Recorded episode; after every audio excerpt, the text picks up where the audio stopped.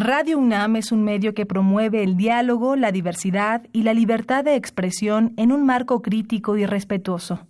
Los comentarios expresados a lo largo de su programación reflejan la opinión de quien los emite, mas no de la radiodifusora.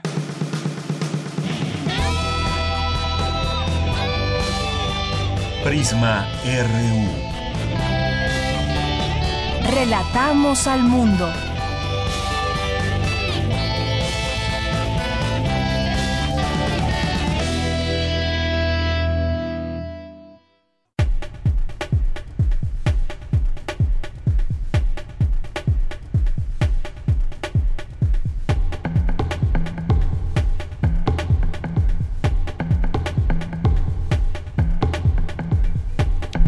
Comenzamos una de la tarde con un minuto. Gracias por su preferencia. Estamos iniciando el programa Prisma RU aquí en el 96.1 de FM y nos pueden escuchar también a través de www.radio.unam.mx.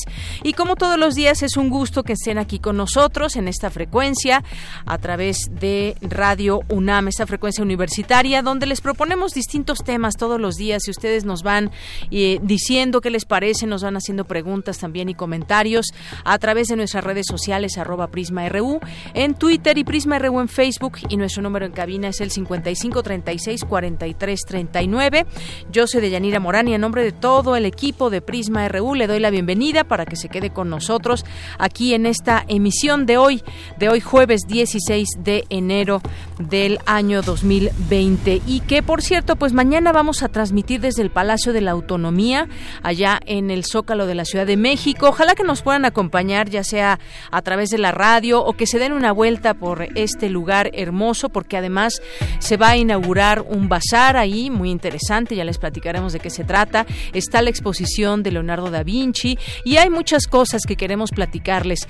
Eh, vamos a estar ahí junto con Fundación UNAM y vamos a tener distintos temas que platicar con todos ustedes, pero sobre todo transmitir ahí desde este Palacio de la Autonomía será eh, sin duda una gran experiencia y esperamos que ustedes sean parte de ella. Así que no se olviden, mañana vamos a transmitir desde ahí, desde el Palacio de la Autonomía.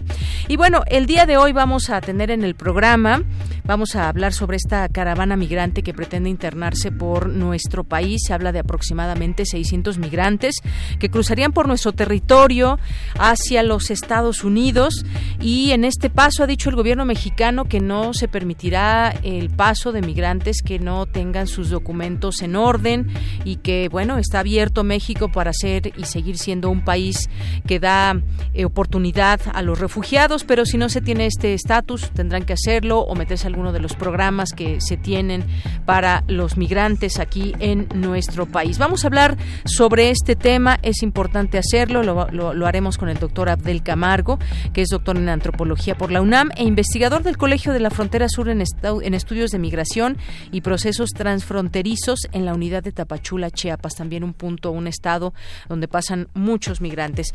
Luego vamos a, tener una entrevista con el doctor Benjamín Martínez López. Con él vamos a platicar sobre lo que dice la Organización Meteorológica Mundial. La temperatura global anual el año pasado, todo 2019, fue de 1.1 grados Celsius la temperatura más caliente registrada que el promedio de la década preindustrial de 1850 a 1990. Ese es el, es el segundo año donde se han registrado las temperaturas más altas en la historia, en la historia del planeta. Vamos a hablar de este tema y en nuestra segunda hora los vamos a invitar al Festival Internacional de Cine Judío que se llevará a cabo del 17 de enero a partir de mañana y hasta el 6 de febrero. Y en esta ocasión el tema es el tema central es la mujer. Esto como un llamado de emergencia para el cambio ante el clima de violencia que viven las mujeres en nuestro país. Como todos los días tendremos las secciones de cultura nacional internacional. Cinemaedro con el maestro Carlos Narro que nos hablará de cine. Tenemos también una entrevista. Les vamos a transmitir un, pequeño extracto de la entrevista que le hicieron en Radio Praga al maestro Juan Mora Catlet, el mejor maestro del mundo. Fue premiado así recientemente. Esto y más tendremos hoy aquí en Prisma RU. No se lo pierdan. Desde aquí, relatamos al mundo.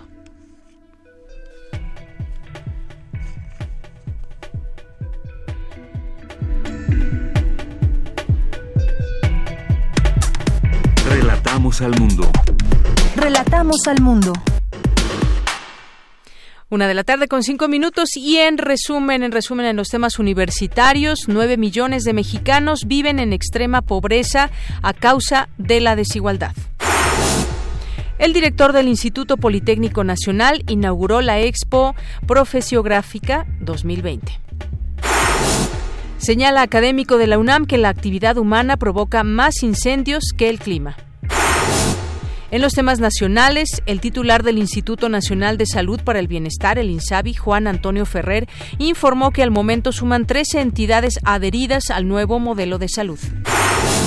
Al respecto, el presidente Andrés Manuel López Obrador aseguró que los gobernadores que no se sumen al nuevo esquema del INSABI tendrán acceso solo a los recursos que les corresponden por ley, pero no a las partidas adicionales que usará la Federación para este programa. En tanto, tras protestar un poco más, por poco más de cuatro horas afuera del Palacio Nacional, los ex trabajadores del Seguro Popular marchan a la Secretaría de Gobernación, donde tendrán una mesa de trabajo con la unidad de gobierno y autoridades de salud. El semestre pasado, el 19.4% de la población fue víctima de un delito sexual o acoso en zonas urbanas, alertó la encuesta nacional de seguridad pública urbana del INEGI. En su segunda visita a México en menos de dos meses, el fiscal general de Estados Unidos, William Barr, acudió a la Fiscalía General de la República, donde se reunió con su homólogo mexicano, Alejandro Hertz en los temas internacionales, el Pleno del Senado de Estados Unidos aprobó hoy el nuevo tratado comercial con México y Canadá, el TEMEC, otorgándole al presidente Donald Trump una de sus principales victorias políticas justo cuando el Capitolio abre un juicio político en su contra. En Andorra, Juan Collado era sospechoso de lavado y millonarias operaciones con dinero de origen desconocido realizadas entre 2006 y 2015, pero en México fue exonerado por autoridades y jueces. Hoy en la UNAM, ¿qué hacer y a dónde ir? El Programa Universitario de Investigación en Salud de la UNAM organiza la conferencia Agua H2O, Derechos y Obligaciones, que contará con la participación de la doctora Marisol Anglés Hernández, del Instituto de Investigaciones Jurídicas, y el doctor René Arredondo Hernández, de la Facultad de Medicina de la UNAM.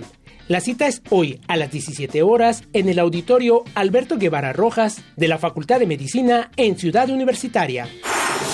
Como parte del ciclo de cine Trenes, TV UNAM transmitirá el largometraje Corazón de Fuego, del director Diego Arzuaga.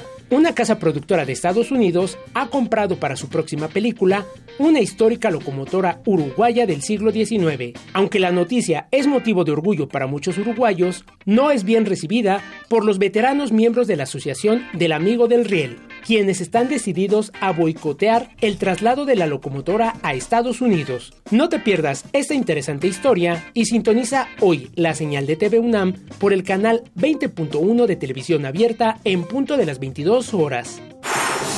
Te recomendamos visitar la exposición Intervención Índigo proyecto de la artista mexicana Laura Anderson Barbata, que busca crear conciencia acerca de la igualdad y la justicia de los afroamericanos a partir del color índigo, llamando a la acción, a la reocupación del espacio público y a la memoria de una violencia de las comunidades afrodescendientes que han sufrido no solo en Estados Unidos, sino en el resto del mundo. Visita esta muestra que se encuentra disponible hasta el 9 de febrero en el Museo Universitario de Ciencias y Arte, Roma.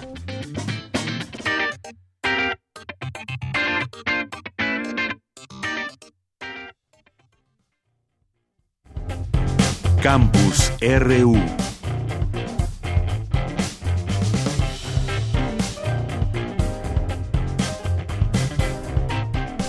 Una de la tarde con 10 minutos. Iniciamos en nuestro campus universitario como todos los días. Le tenemos un comunicado en relación con la mesa de diálogo efectuada ayer entre autoridades de la Facultad de Filosofía y Letras y de la Rectoría con mujeres organizadas de esta facultad. La UNAM informa que, uno, las autoridades de la Universidad Nacional y de la facultad refrendaron el compromiso de atender todas las demandas de las mujeres organizadas que mantienen cerrado el plantel. Dos, la comunidad universitaria universitaria en general está comprometida en continuar avanzando en la erradicación de la violencia de género en la Universidad Nacional. Tres, en este diálogo público en el que se revisaron de manera detallada los 11 puntos de las demandas de las mujeres organizadas, nuevamente se hicieron evidentes los avances en la atención de las peticiones. Cuatro, el cumplimiento de los 11 puntos requiere plazos diversos para su desarrollo y ejecución cabal, por lo que en breve se entregará la respuesta de las autoridades de la Rectoría y de la Facultad de Filosofía y Letras con el calendario de cumplimiento de cada uno, así como las constancias de avance en su atención. Y justamente hoy destaca en su portada la Gaceta el protocolo da resultados todas y todos contra la violencia de género y trae pues las acciones que se han llevado a cabo, alumnos suspendidos o expulsados 108, suspensión 90, expulsión 18, estos datos son del año pasado, sanciones académicos 159 trabajadores 99, ha habido amonestaciones, suspensiones, rescisiones de contrato y esto es parte de lo que se incluye hoy en Gaceta que también se puede leer para poder complementar esta información de la cual estamos hablando y ojalá que siga ese diálogo permanente y se abra este esta posibilidad, este canal para abatir la violencia de género en nuestra universidad. Continuamos ahora con mi compañera Cindy Pérez Ramírez, señala académico de la UNAM que la actividad humana provoca más incendios que el propio clima. Incendios forestales, gestionar el riesgo o atender el desastre fue la conferencia que se llevó a cabo. Cindy, adelante. Deyanira, muy buenas tardes. Durante la conferencia Incendios Forestales, Gestionar el Riesgo o Atender el Desastre, Víctor Magaña, académico del Instituto de Geografía de la UNAM, dijo que la política pública en materia forestal es de suma importancia para manejar de forma adecuada los recursos en nuestro territorio. Cuando uno escucha la publicidad y que dice, si tú vas a quemar, etcétera, hazlo con las medidas de control necesarias, etcétera, empezamos mal porque cuando hablamos de ese si vas a quemar, estamos ya permitiendo que las cosas usen fuego para la agricultura, por ejemplo, que es el, uno de los mayores generadores de incendios. ¿Por qué no empezamos a proponer nuevas políticas en la de aprovechar los pocos recursos que se dan en esto, en cambiar las prácticas en la agricultura para, como decían ya desde hace muchos años, en lugar de rosa, tumba y quema, pasar a algo que le llamaban rosa, tumba y pica. De acuerdo con la Comisión Nacional Forestal, en el año se han reportado 18 incendios forestales en el territorio mexicano, lo cual ha afectado 142 hectáreas. Ante este panorama, el investigador dijo que este año se debe poner interés en el estado de Michoacán y Yucatán. En lo que sucede en la península. ¿Por qué? Porque independientemente de que sepa yo bien o mal cómo va a ser el clima, sé que los incendios se han vuelto un problema recurrente, que la actividad humana y el manejo del fuego son un factor que incrementa ese riesgo a niveles que se convierte siempre en desastre, en incendios. Entonces, aún sin tener pronósticos climáticos perfectos, yo ya identifiqué un problema. Si yo estoy viendo que hay algo sistemáticamente afectando a los sistemas en México, tengo que voltear y ejecutar una acción. O sea, a lo mejor tan radical y tengo que ahí medir las consecuencias, ¿no? Medir las consecuencias de qué significa eliminar el uso del fuego en agricultura. No controlarlo, porque ya sabes que no controlamos nada, ¿no? Las pruebas ahí están. De Yanira, según el Observador Global de Incendios Forestales, en el 2019 México se convirtió en el segundo lugar mundial en alertas por incendios forestales. Hasta aquí la información. Muy buenas tardes. Gracias, gracias Cindy. Muy buenas tardes. Vámonos ahora con mi compañera Virginia Sánchez. La desigualdad sigue siendo el problema central de México, señaló en conferencia el profesor emérito Rolando Cordera Campos. Adelante, Vicky. Buenas tardes. Hola, ¿qué tal, Deyanira? Auditorio de Prisma RU. Muy buenas tardes. Alrededor del 40% de los mexicanos son considerados pobres por sus ingresos y accesos. 9 millones de personas viven en extrema pobreza. En tanto, 27.8 millones, es decir, el 22.6% de la población, no viven en condiciones de pobreza y vulnerabilidad.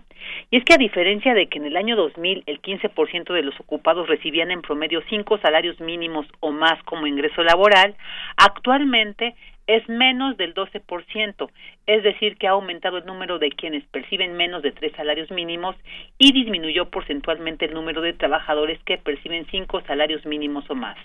Estos datos reflejan que nuestro país se ha mantenido y reproducido la desigualdad, la cual persiste en la distribución del ingreso y la riqueza y en el acceso a oportunidades y bienes públicos prometidos por décadas de expansión institucional. Así lo señaló Rolando Cordera Campos, profesor emérito de la Facultad de Economía, durante su conferencia Economía y Política en la Cuarta Transformación, donde destacó que esta situación puede combatirse con una economía dinámica. Escuchémoslo. El problema central de nuestro país sigue siendo en nuevas circunstancias, pero sigue siendo aquel que nos legó el sabio alemán, von Humboldt, el reino de la desigualdad, en medio de un universo de muchos mexicanos pobres o empobrecidos. Y que esto solo se enfrenta con una economía dinámica que produce, que crea empleo, que crea las condiciones mínimas necesarias para que se distribuya el ingreso de otra manera, con criterios de justicia social y no solo de mercado, y que se vea acompañado por una nueva oleada de expansión institucional. El investigador emérito señaló que en este momento nos encontramos en un momento privilegiado pero crucial y urgente para generar un nuevo inventario de intereses arraigados en el compromiso de un pacto para llevar adelante la justicia social, que dijo debe ser redistributiva y se logrará con una buena y sostenida política de salarios, así como respetando la reforma laboral y la autonomía sindical e incrementando la capacidad de gasto para lo social, por un lado, en términos de monto de recursos, y por el lado del aumento sostenido del gasto en salud, educación, investigación científica y formación de cuadros de alto nivel. Este es mi reporte de ella. Muchas gracias, Vicky. Muy buenas tardes. Buenas tardes. Prisma RU. Relatamos al mundo. Queremos escuchar tu voz. Nuestro teléfono en cabina es 55 36 43 39. Bien, continuamos una de la tarde con 18 minutos. Vamos a hablar sobre esta caravana migrante que podría llegar a México en próximos días y el gobierno de México ha señalado que se impedirá el paso a esta nueva caravana de migrantes centroamericanos que salió de Honduras el pasado miércoles, el día de ayer, y que utilizará, utilizará todo lo que esté en sus manos eh, para que eh, pues no estén en esta estancia eh, sin los documentos adecuados. Ha señalado también el gobierno a través del canciller Marcelo Ebrard que México es un país que da refugio y que en todo caso podrían pues podrían buscar esa posibilidad y en manos de México estaría la decisión. En todo caso, pues eh, hay que analizar estos temas. Ya está en la línea telefónica el doctor Benjamín Martínez López. No es cierto, es el doctor Abdel Camargo, que es doctor en antropología por la UNAM e investigador del Colegio de la Frontera Sur en estudios de migración y procesos transfronterizos en la unidad de Tapachula, Chiapas. ¿Qué tal, doctor Abdel? Bienvenido, muy buenas tardes. Doctor, ¿me escucha? Bueno, ahorita, ahorita recuperamos esta comunicación con el doctor Abdel para poder platicar con él sobre este tema, la postura de México, del gobierno de México en este sentido con los migrantes y también pues el diálogo que ya se ha emprendido con autoridades como el caso del gobierno de Guatemala. Sabemos que en otros momentos también han habido estas eh, marchas, eh, estas caravanas, perdón, estas caravanas migrantes que se han internado por distintos lugares de nuestro país han pasado por distintos estados, incluso aquí en la Ciudad de México hubo un importante paso de migrantes hacia el norte y que además habrá que hacerse muchas otras preguntas. Estas caravanas que en su momento fueron muy nutridas, eh, finalmente estas personas, ¿dónde se encuentran? Algunos de ellos tienen familiares en Estados Unidos, lo cual quizás podría facilitarles su ingreso eh, a través de algunos trámites, pero muchos otros y una gran mayoría, como sabemos, que estas caravanas se nutren de las personas que no cuentan muchas veces con un empleo, eh, son lugares eh, donde apenas apenas viven y es una oportunidad para ellos, así lo ven, tratar de llegar a Estados Unidos para que lleven dinero a sus casas. Bien, ya está la línea telefónica, le agradezco mucho nos tome esta llamada el doctor Abdel Camargo, decía doctor en antropología por la UNAM. Doctor, bienvenido, muy buenas tardes. ¿Qué tal, Deyanida? Buen día, buena tarde. Un saludo a, ti y al público. Gracias, doctor. Pues, ¿qué le parece este tema de la migración en el sentido de que, pues, las caravanas eh, continúan? Bueno, en este caso se destaca por el número de personas que estarían participando eh, en esta caravana que salió de Honduras y, por otra parte, la postura del gobierno mexicano que dice que se impedirá el paso a esta nueva caravana de migrantes. Así es pues nos encontramos nuevamente en un en un punto álgido que habla más bien de la dinámica regional de los flujos poblacionales, ¿no? Por un lado, eh, países en Centroamérica que no han logrado aún definir o fortalecer a nivel interno la estrategia para que su población deje de huir, literalmente. Eh, México, por su lado, pues articulando en, en una posición bastante incómoda en medio entre dos realidades y regiones totalmente diferenciadas y bueno Estados Unidos como el principal centro de atracción de esta de toda esta población pero con una política totalmente abierta de, de rechazo a, a que lleguen a su territorio no Así es, es un tema que quisimos conversar con usted por la situación que enfrentan, por una parte, los migrantes, que como sabemos, las razones por las cuales salen de sus países, en este caso de Honduras, y luego en la caravana se van uniendo también algunas otras personas, incluso de otras nacionalidades. ¿Cuál es la postura que debe tener México? Si lo vemos en este sentido, pues no estaría, digamos, violando alguna, algún convenio. ¿Cómo lo ve usted esa postura un poco más rígida, podríamos decirlo, donde se está, como dice el canciller, aplicando la ley, pero que por otra parte, pues también el impedir este paso se nos lleva también a hablar de cuestiones humanitarias. ¿Qué le parece esta o cuál debería ser la, la opción para el gobierno de México? ¿O está en lo correcto? Eh, se encuentra en una situación realmente delicada el gobierno de México porque por un lado eh, justo desde diciembre del año pasado firmaron el, el acuerdo de la migración segura ordenada en, en Marruecos y va a ser anunciado como una de las grandes eh, modalidades nuevas de la gestión migratoria en una situación más comprensiva.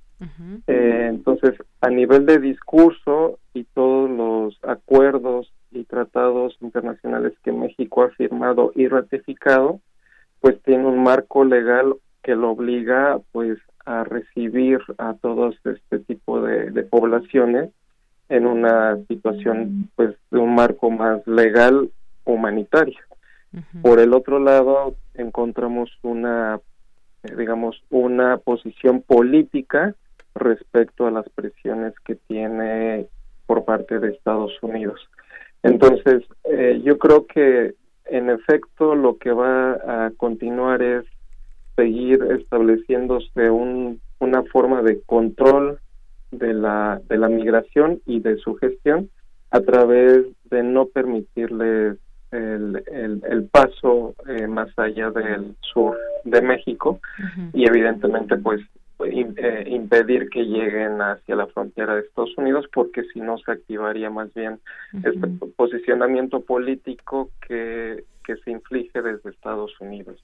Así es. Y bueno, lo que vemos ahora también, porque ante esto ha hablado la propia secretaria de Gobernación también, Olga Sánchez Cordero, y ha señalado que no se emitirán salvoconductos para los extranjeros que pretenden llegar a Estados Unidos. Ahora, a pregunta expresa, eh, mencionó en una entrevista, se les permitirá entrar, se les dará eh, oficio de salida y bueno, dijeron que no se reunió la cantidad de personas que se pensaba, que son más o menos alrededor de 600 y dicen si México quiere, si quieren que México los reciba, va a ser en calidad de asilo, de refugiados o incluso si quieren venir a incorporarse a algún programa migratorio de estos que también anunció el propio gobierno, doctor, pero va a ser solamente de esa manera, incluso para trabajar, dicen, para estudiar o incluirnos en algún tipo de los programas sociales que se tienen del gobierno, el de Sembrando Vida o Jóvenes Construyendo el Futuro o, o becas. Ante ello, dice el gobierno mexicano, están abiertos, pero ¿qué posibilidad es? Me imagino que será muy difícil que se puedan insertar algunos de estos programas porque necesitan también, algunos viajan en familia, necesitan un lugar donde estar, necesitan, pues, eh, de manera inmediata un, un apoyo más allá de una beca o más allá de poderse insertar en un programa. Es como usted dice, una situación delicada, difícil, pero pues en este en esto que en algún momento se discutió mucho cuando empezaban estas caravanas en grande que era un, un problema que se tiene que resolver con los demás gobiernos. Y no no vemos que se participe mucho de los demás gobiernos. Incluso Estados Unidos pues solamente con construir un muro pues piensa que se puede eh, detener el problema de la migración. Qué hace falta en todo esto doctor en efecto, eh, pues se tiene que establecer una dinámica regional precisamente de acuerdo regional y diría un poco global para el manejo de los de los de estas dinámicas poblacionales que estamos viendo que están precisamente eh, impulsadas a salir de sus regiones de origen por una serie de circunstancias negativas que operan en, los países. Ahora estamos eh, viendo todavía problemas en Honduras con el actual presidente que no se están permitiendo lograr las condiciones mínimas de, que posibiliten la, existencia en las regiones a nivel económico y niveles de seguridad.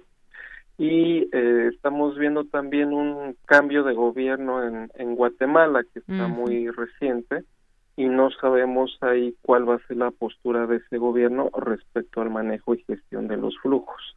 eh, vamos a, ver cuál es la dinámica de esta nueva caravana eh, de estas 600 personas, porque en efecto hemos visto que en una parte de Honduras no les han permitido cruzar ya algunos y se va a ir, me parece, un poco fragmentando esta caravana y no sabemos en qué estado vaya a llegar a la frontera sur de México. Y tampoco sabemos si van a usar la misma ruta que eventualmente habían tomado, que es en la colindancia entre México y Guatemala, pero del lado de la zona del Soconusco, Tapachula principalmente.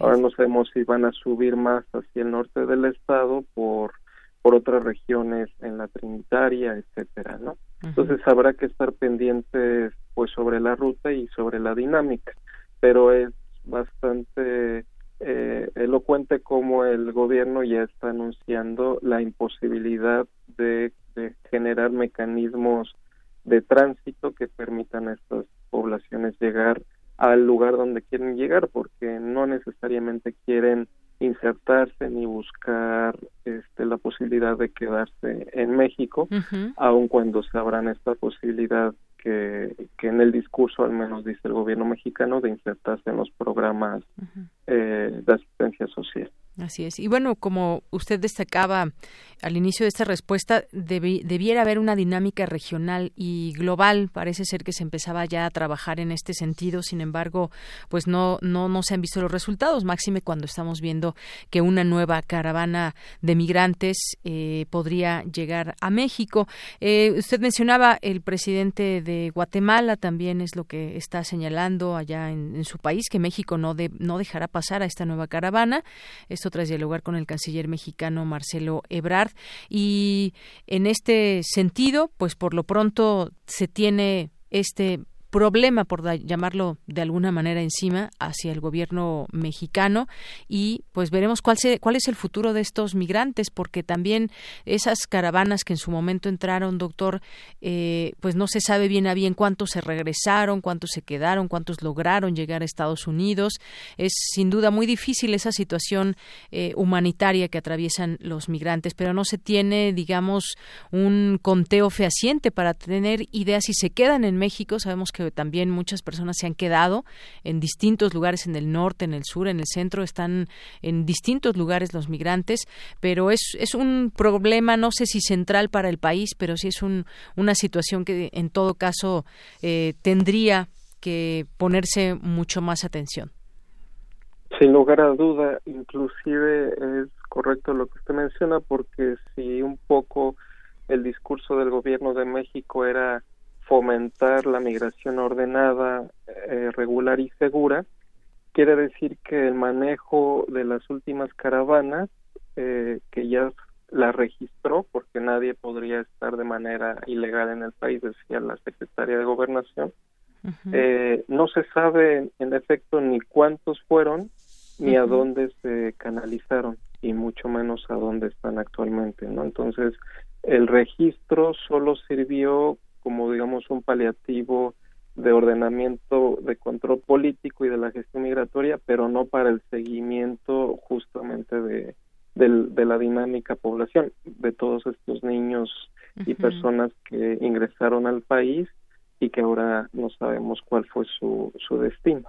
Entonces, estas, estas nuevas personas que se acercan en, el día de mañana, pasado mañana, pues igual son, son pocas en términos del, del número, pero mediáticamente se empieza a crear bastante ruido respecto a que una nueva oleada de migrantes viene, ¿no? Entonces, ah, habría que tener cuidado en el manejo de la información que se da y el sentido de alarmante o, no alarmante que tendría que verse pues la presencia de, de niños, adolescentes y familias eh, que vienen huyendo de situaciones muy particulares y muy concretas. Claro, los derechos humanos, también la presencia de las oficinas de derechos humanos estatales debe de estar muy presente porque pues también de alguna manera se les tendrá que asistir, de apoyar en esta estancia mientras se define eh, su situación en México en todo caso, doctor. Así es, y eso debería de ser nuevamente a nivel regional porque no lo podemos pensar problemas regionales solo articulándose a una situación local en el caso de México, es decir, México no tendría por qué estar eh, siendo obligado a resolver una situación que compete a nivel histórico a, todos estos países.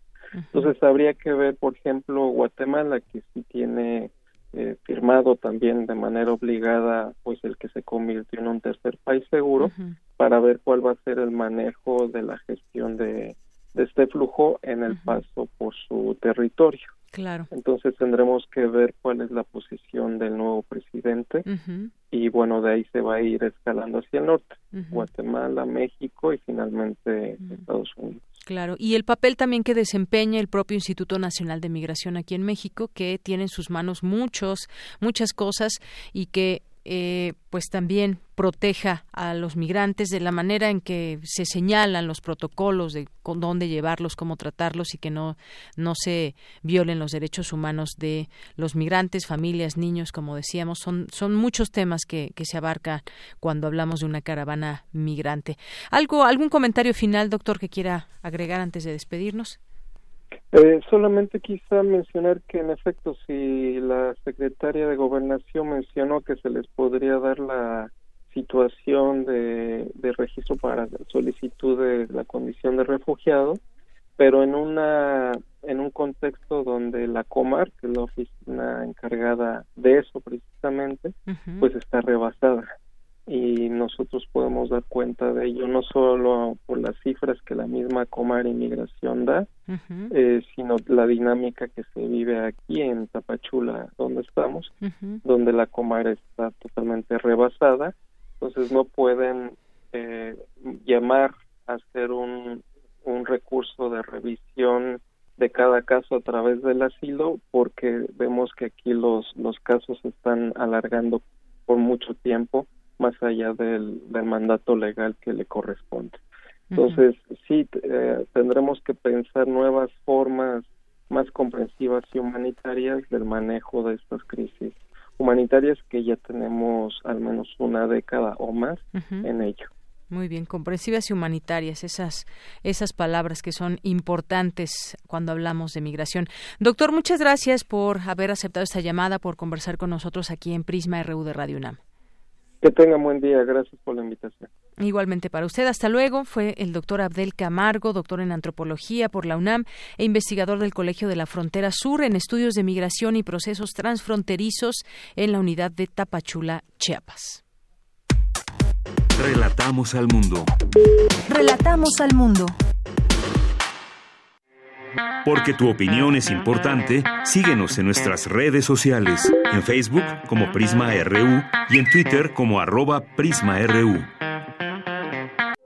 Queremos escuchar tu voz. Nuestro teléfono en cabina es 55 36 43 39. Continuamos, una de la tarde con 35 minutos. El 2019 fue el segundo año más cálido desde que se tiene registro, superado tan solo por el 2016 cuando se reportó el fenómeno del niño. Hablemos de este tema. ¿Qué significa este dato que se da a conocer el día de hoy con, eh, la, de acuerdo a la Organización Meteorológica Mundial? Está en la línea telefónica el doctor Benjamín Martínez López, que es doctor en Ciencias Naturales por la Universidad de Hamburgo, investigador del Departamento de Ciencias Atmosféricas en el grupo de cambio climático y radiación solar. ¿Qué tal, doctor? Bienvenido a este espacio. Muy buenas tardes. Muy buenas tardes y gracias por su invitación y un saludo a todo el público. Gracias, doctor Benjamín. Pues preguntarle este dato de la Organización Meteorológica Mundial, ¿qué, qué significa? ¿De qué nos da cuenta? Eh, ¿Cómo lo traemos al análisis? El que 2019 haya sido el año más cálido desde que se tiene registro y, bueno, esto de pronto nos podemos imaginar. Eh, de manera rápida que tiene que ver con el calentamiento global, con el cambio climático. ¿Qué opina usted de, de esta información?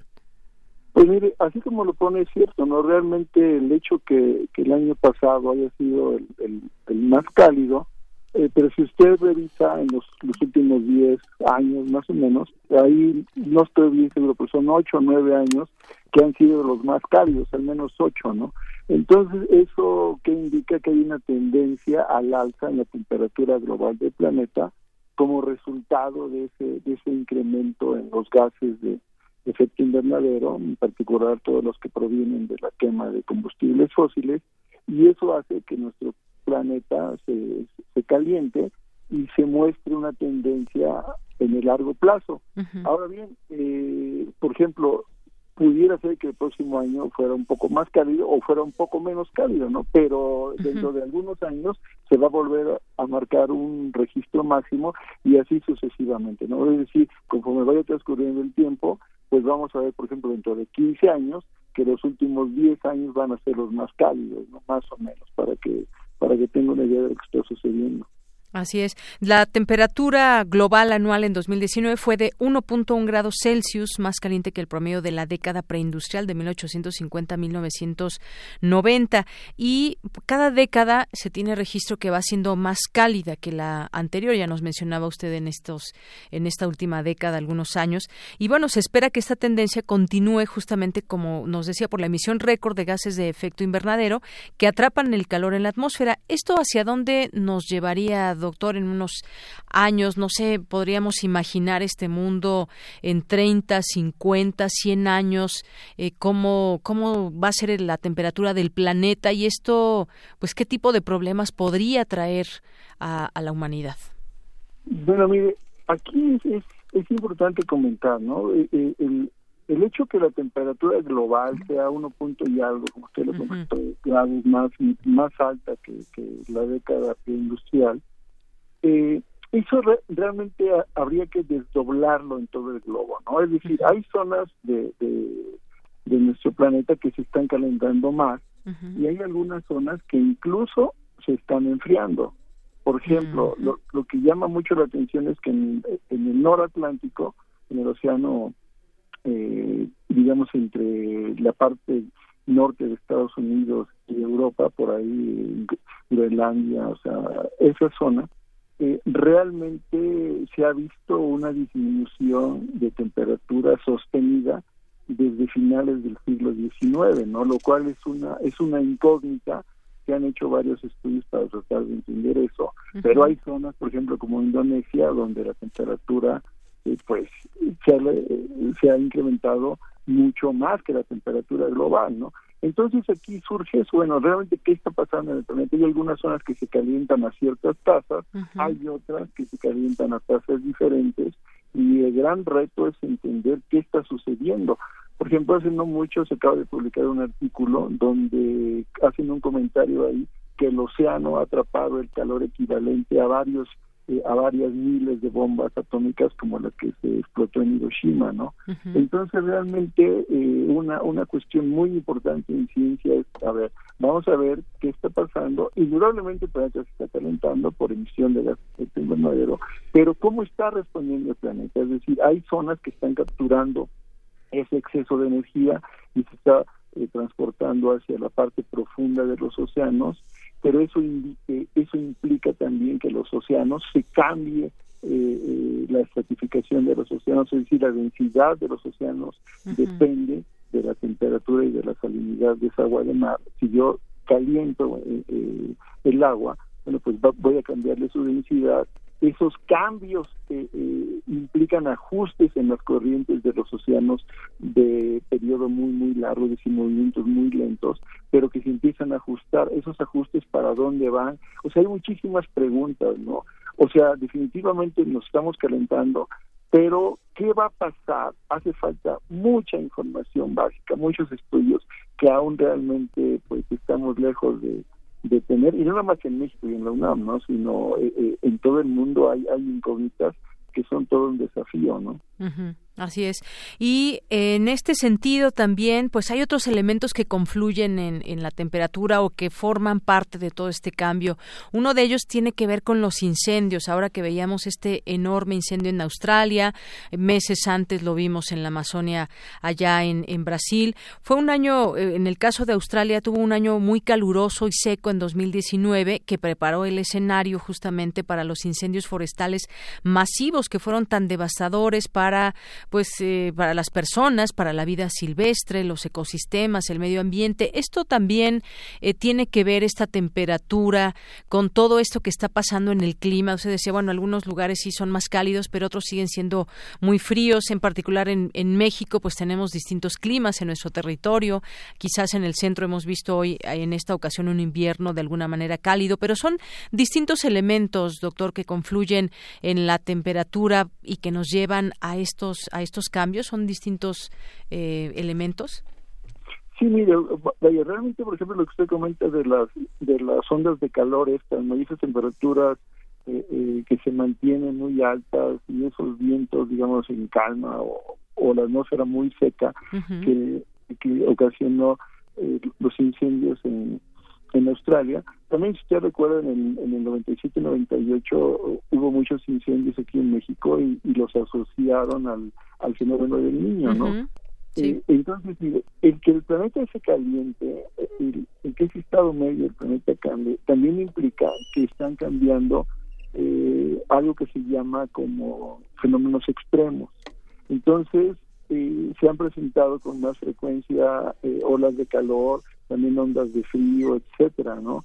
Y precisamente lo que está sucediendo es que los eh, los patrones de clima, tal como los los conocen nuestros nuestros abuelos, las personas ya, digamos, eh, de la tercera edad que recuerdan bien cómo era hace 50, 60 años, pues es un cambio ahora sí que eh, brutal, ¿no?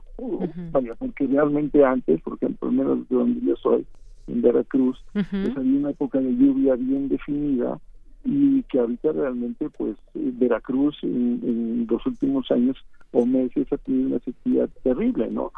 Entonces todo eso se está alterando como resultado precisamente de ese, de ese exceso energético que de alguna manera puede ocasionar ondas de calor pero también ondas de frío, ¿no? O sea, así como por ejemplo Europa pronosticó un invierno, eh, un invierno muy muy crudo, eh, realmente yo ya no leí más eh, sobre el análisis de cómo estuvo realmente el invierno en Europa con respecto a lo que se había, a lo que se había pronosticado, pero pero de que está cambiando todo, está cambiando, eh, de que las temperaturas están haciendo más extremosas, lo están haciendo, y eso también altera los patrones de precipitación, ¿no? Y eso es lo, lo, lo, lo, importante de, tratar de entender para dónde van esos cambios, porque al final de cuentas la ciencia para lo que nos puede servir es para hacer un pronóstico bien sustentado, ¿no? Y de alguna manera tratar de con esa información ayudarle a la sociedad y a los gobiernos para que se mitigue un poco los efectos de todos esos cambios, ¿no? Y ahí es donde realmente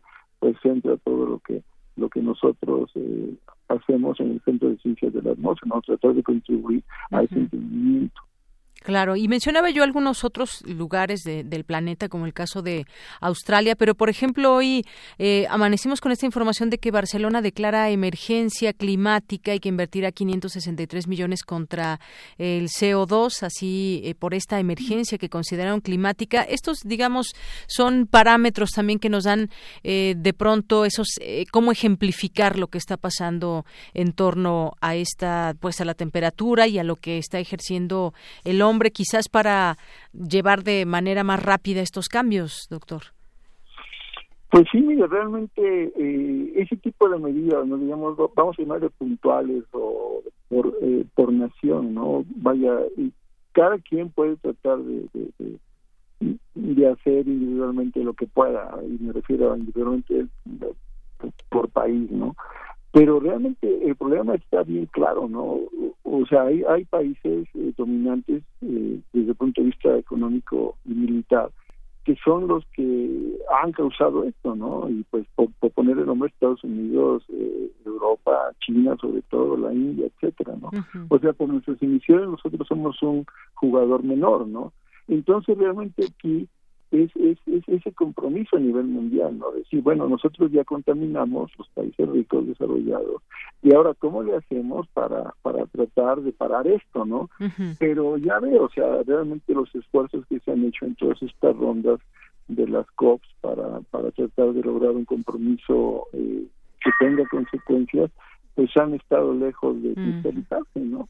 Y ahora con la, postura del gobierno de Estados Unidos pues menos no entonces realmente eh, lo que lo que yo creo que, nosotros como como país tendríamos que hacer es apostarle a una industria limpia o sea independientemente de, que los hidrocarburos son necesarios para para trabajo, para desarrollo del país, pues hay industrias limpias que, que, que pueden realmente verse beneficiadas de la situación, ¿no? O sea, y nosotros como país tenemos energía hídrica, tenemos energía solar, energía eólica, ¿no? Entonces tenemos que invertir en eso, tenemos que tratar de, de, incrementar nuestro nuestro conocimiento en áreas estratégicas, tenemos que buscar alianzas y tenemos que generar el conocimiento que eso lleve a trabajos bien remunerados, ¿no? Porque si, si, si nuestra sociedad eh, mejora sus condiciones, pues va a ser más fácil encarar esto, ¿no? Pero si nosotros como sociedad tenemos problemas básicos,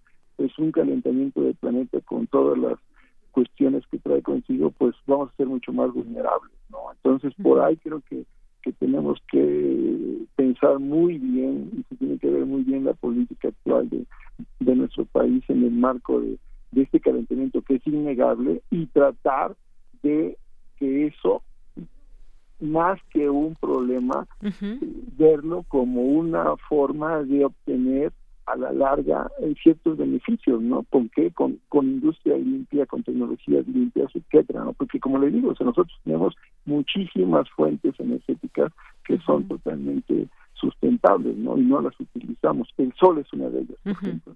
Claro. Pues así es, cuando hablamos muchas veces de estos cambios, de estos esfuerzos que se hacen en los países, pues nos quedamos con esas eh, preguntas. ¿Realmente está sirviendo de algo estos, estas reuniones? Porque los esfuerzos quizás, quizás eh, no sean tantos y de los países que deberían de comprometerse más, como el caso de Estados Unidos. Y nos queda eso, doctor, exhortar, invertir como países ya, digamos, en lo individual y en lo individual también como, como ciudadanos comprender y sumarnos a las acciones que lleven a tratar de revertir al menos un poco los problemas que genera el cambio climático. Doctor, muchas gracias por estar con nosotros el día de hoy aquí en Prisma RU de Radio UNAM. Por nada, un placer y muchas gracias por la invitación y un saludo. Hasta luego. Hasta luego, doctor. Muchas gracias. Fue el doctor Benjamín Martínez López, doctor en Ciencias Naturales por la Universidad de Hamburgo, investigador del Departamento de Ciencias Atmosféricas en el Grupo de Cambio Climático y Radiación Solar. Continuamos. Queremos escuchar tu voz. Nuestro teléfono en cabina es 55 36 43 39. Prisma RU. Relatamos al mundo.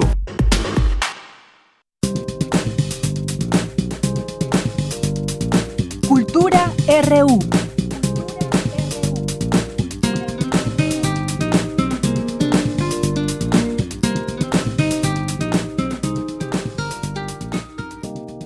Continuamos, vamos ahora a la sección de cultura. ¿Qué tal, Tamara? Muy buenas tardes. Deyanira, muy buenas tardes a ti y a todos aquellos que nos acompañan a través de esta frecuencia universitaria. Qué gusto saludarlos. Oigan, gracias por dejarse acompañar por nosotros, por escuchar toda la información que tenemos para ustedes en esta primera hora.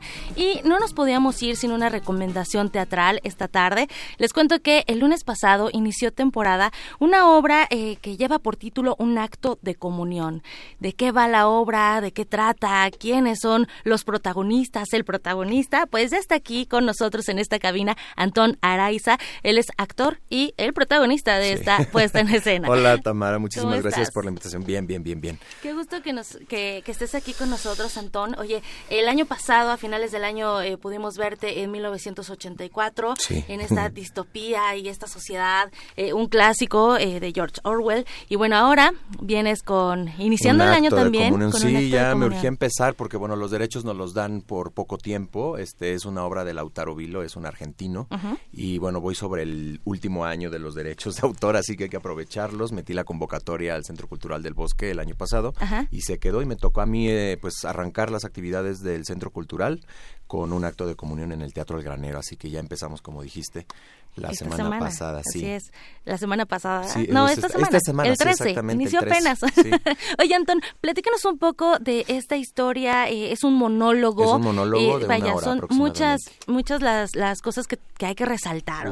el tema que trata, el dramaturgo también, la actuación, por supuesto, y que es un monólogo. Sí, así es. Mira, pues el texto es, eh, hablando del dramaturgo, para contarles rapidísimo, el texto, pues para cualquier actor es un caramelo. Son palabras que llevar a la escena, bastantes imágenes que llevar a la escena.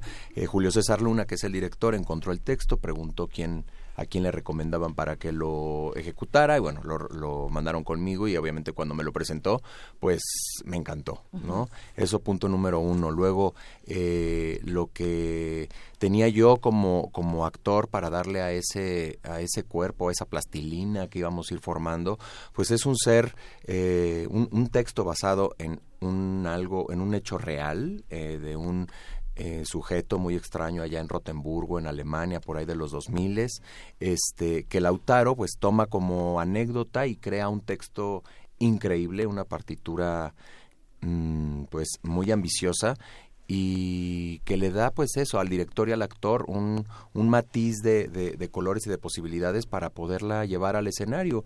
Eh, a Julio se le ocurrió esto, que fuera un, una escena minimalista, solo hay una silla, estoy yo y muy pocas luces, algo muy sutil, muy fino, y es este sujeto que llega y empieza a ser cómplice al espectador de lo que le pasó, ¿no? Con algunos episodios de su vida hasta llegar a ese a ese lugar y ese momento donde ejecuta ese acto de comunión. Así es. Oye, este, esta referencia, este, digamos, pues sí, eh, este tema que, que, toma el dramaturgo, que es el canibalismo, cómo trabajar ese, ese tema, cómo abordarlo desde, pues también el personaje, ¿no? Y sobre todo, pues la dificultad que, que yo sé, yo no soy actriz, pero que sé que no tienes con quién apoyarte, ¿no? Cuando estás en el escenario, cuando es un monólogo. Pues mira, más que eh, irnos a los referentes reales, eh, creamos esa ficción con el texto, nos, nos abocamos a lo que el texto mencionaba y fue al personaje que creamos, nos alejamos de, del real. Eh, y pues sí, claro, todo desemboca en un acto de canibalismo que luego, bueno, en la realidad no fue calificado así, porque no sé a cuántos te necesitas comer para que puedas realmente ser, un caníbal. Exactamente, pero bueno, este tuvo que el canibalismo está inmerso en, el texto y en el montaje y en la vida real.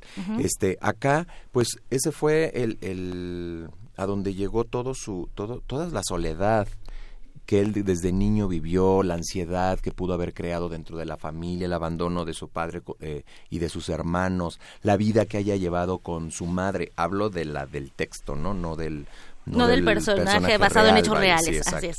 Este, eh, es alguien que quiere una compañía, no sentirse tan solo y crea esta fantasía que nadie le dice que está mal hasta que la lleva a cabo. Eso sí sucede, ¿no? Nosotros de repente creemos que algo es la manera, eh, no sé, correcta de comportarnos o el código universal y hasta que sucede nos damos cuenta cuando nos los explican nuestros psicólogos o psiquiatras, entendemos que así no era.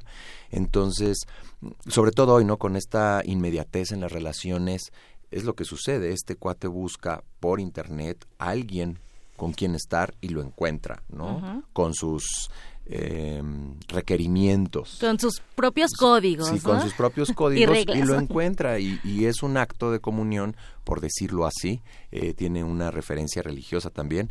Es un acto consensuado entre dos adultos, a ninguno, a nadie más lastimaron, ¿no? Fue algo que entre ellos dos acordaron y que llevaron a cabo y entonces creo que ahí es donde juega eh, la psique del espectador, donde eh, ellos entran en un conflicto de aceptar si estuvo bien o no Así es, el juicio de valor, ahí está. Exactamente. Y, todo lo que traes detrás de ti también, ¿no? Eh, porque no podemos escapar ni de nuestra cultura, tradiciones, de todo, del el núcleo donde has crecido y te enfrentas ante, bueno, que dicho sea de paso, ¿no? El teatro es eso, te, te confronta, te hace que, bueno, algunos miedos, con que salgas distinto a como llegaste, ya el teatro cumplió el cometido. Y, y bueno, si la gente tiene chance de meterse ahí al Twitter, sobre todo donde la gente sale del teatro y opina, creo que eso es lo que la obra eh, toca y es lo impactante, que se mete, porque eh, yo lo que hago como actor pues es hablar en el escenario, no hay nada que yo esté graficando o, enseñando, ¿no? Este, como imágenes, estoy jugando con las propias imágenes de cada uno de los espectadores, con lo que ellos ven, con su bagaje, con su educación, con su infancia, con sus deseos sobre todo también. ¿Qué pasa con esos deseos, Antón? ¿Cómo, cómo plantear estos deseos eh, en el teatro?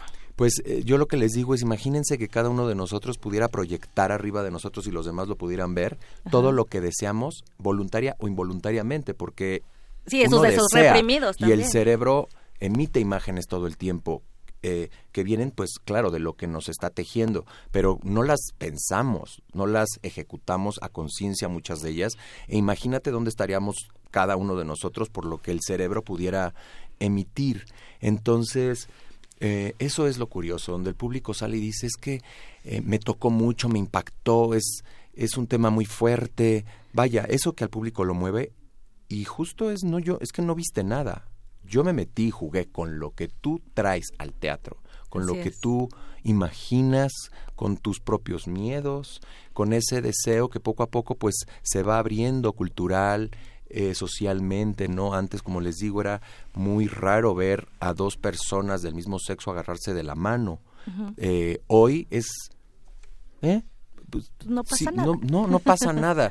Y si se lo hubiera platicado a mi bisabuelo, no lo hubiera creído y, los códigos se van abriendo y se van abriendo y se van abriendo y hoy quizá mucho de lo que detiene el canibalismo o ese tipo de prácticas es justo que está prohibido, no es concebible. ¿Qué pasaría si un día alguien empieza y, vuelve, ya no es si es gay o no, ahora es se comió a alguien y ese es el problema, ¿no? ¿Qué va a pasar si un día eso llegara a permitirse en un acto consensuado entre dos personas, ¿no? Sí, si de repente las leyes, la sociedad y todos lo aceptaran. Todo esto se va aceptando, ¿qué pasaría? ¿Quién sí, quién sí llegaría hasta allá? ¿Quién lo ha imaginado? ¿Quién lo ha deseado? En la intimidad, ¿quién lo lleva a cabo en una medida muy muy sutil, ¿no? Claro, eh, no sé. Cómeme, por ejemplo. Sí, el decirlo, ¿no? Así. Y sobre todo, bueno, tenemos esta concepción religiosa del cuerpo de Cristo, ¿no? Que hay que comer. Y bueno, es una metáfora, es un símbolo, ¿no? De una oblea, pero pero ahí está. Ahí está, y ahí está el tema que además es muy debatible también. Te metes con el público en la psique y nos haces imaginar, nos llevas por este recorrido bastante interesante. Y bueno, te estás presentando en el Teatro El Granero Javier Rojas del Centro Cultural del Bosque, atrás de Auditorio Nacional. Ahí está el metro. Este, estamos lunes y martes a las 8 de la noche y estoy hasta el 10 de marzo. Hay una función ahí que creo que es el 3 de febrero que no se va a efectuar porque, bueno, ahí hay un asueto, pero son lunes y martes, 8 de la noche, atrás del auditorio.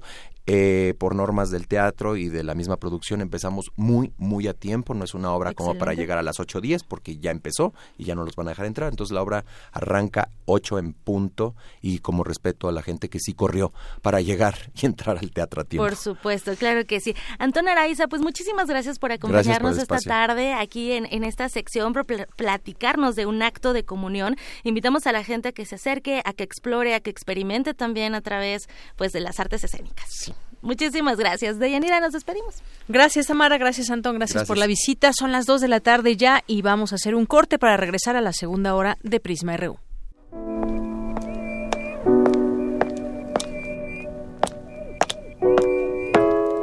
...96.1 de FM.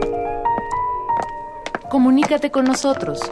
Correo de voz 5623-3281. Correo electrónico. Radio arroba unam punto mx. Escuchas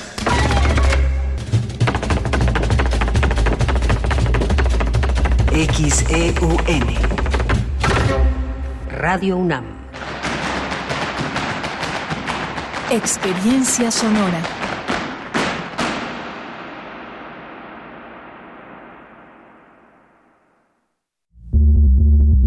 Las audiencias también son parte del medio. ¿Qué tal amigos? Soy Guillermo Montemayor Gómez, defensor de las audiencias de Radio y TV UNAM. Los invito a que me escriban y ejerzan los derechos que la ley y la normatividad interna de las estaciones les otorgan observaciones, quejas, sugerencias, peticiones, señalamientos o reclamaciones sobre los contenidos y la programación que transmiten tanto radio como TV UNAM. En las páginas web de ambas estaciones encontrarás la pestaña que dice Defensoría. Ábrela y en la pestaña de comentarios y sugerencias encontrarás el formulario para comunicarte con el defensor además de información precisa sobre la Defensoría, informes, documentos normativos, tanto externos como internos, y algo que es muy importante, que es el código de ética. Te invito a que me escribas al correo defensordeaudiencia.unam.mx. Recuerda que como audiencia eres parte fundamental de Radio y TV UNAM.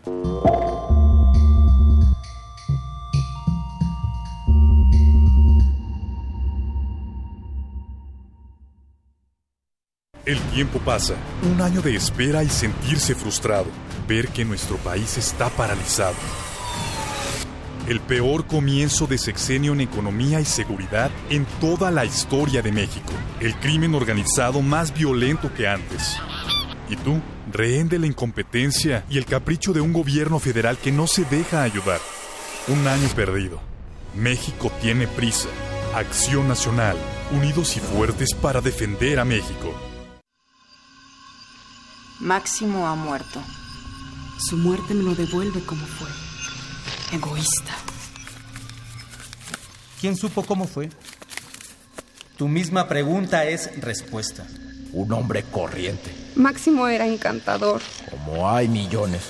Fue un ser vulgar que solo sabía ir a lo suyo por los caminos más trillados. Porque tu querido Máximo era un ángel de maldad. El entierro se verificará mañana a las 11. No se admitirán coronas. Que en paz descanse. Que Dios lo tenga en su santa gloria. Fue un joven decente. Juego de cartas. Escucha esta producción a lo largo de la programación. Una producción de Radio UNAM y la cátedra Max Au en Arte y Tecnología. Relatamos al mundo. Relatamos al mundo.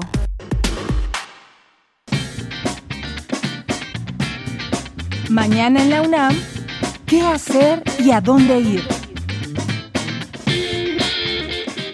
Este próximo 20 de enero se realizará un macro simulacro en la Ciudad de México en punto de las 11 horas y la UNAM se suma a este importante ejercicio de prevención. Participa en tu escuela, facultad o centro de trabajo. Recuerda que la prevención es la llave de tu seguridad. Te invitamos a visitar el Bazar Libre Liebre, espacio de difusión y socialización de propuestas de diseño en sus diferentes vertientes. diseño industrial, de modas, ilustración, entre otros. Podrás adquirir diversos artículos directo de sus fabricantes, como productos de aseo personal 100% naturales, que son una excelente manera de ayudar al medio ambiente además de comida, ropa y zapatos con diseños únicos, entre otros artículos personales. Podrás participar además en talleres de bordado, pintura y comida. Este bazar se instalará al interior del Palacio de la Autonomía los días 17, 18 y 19 de enero de 11 a 20 horas. La entrada es libre.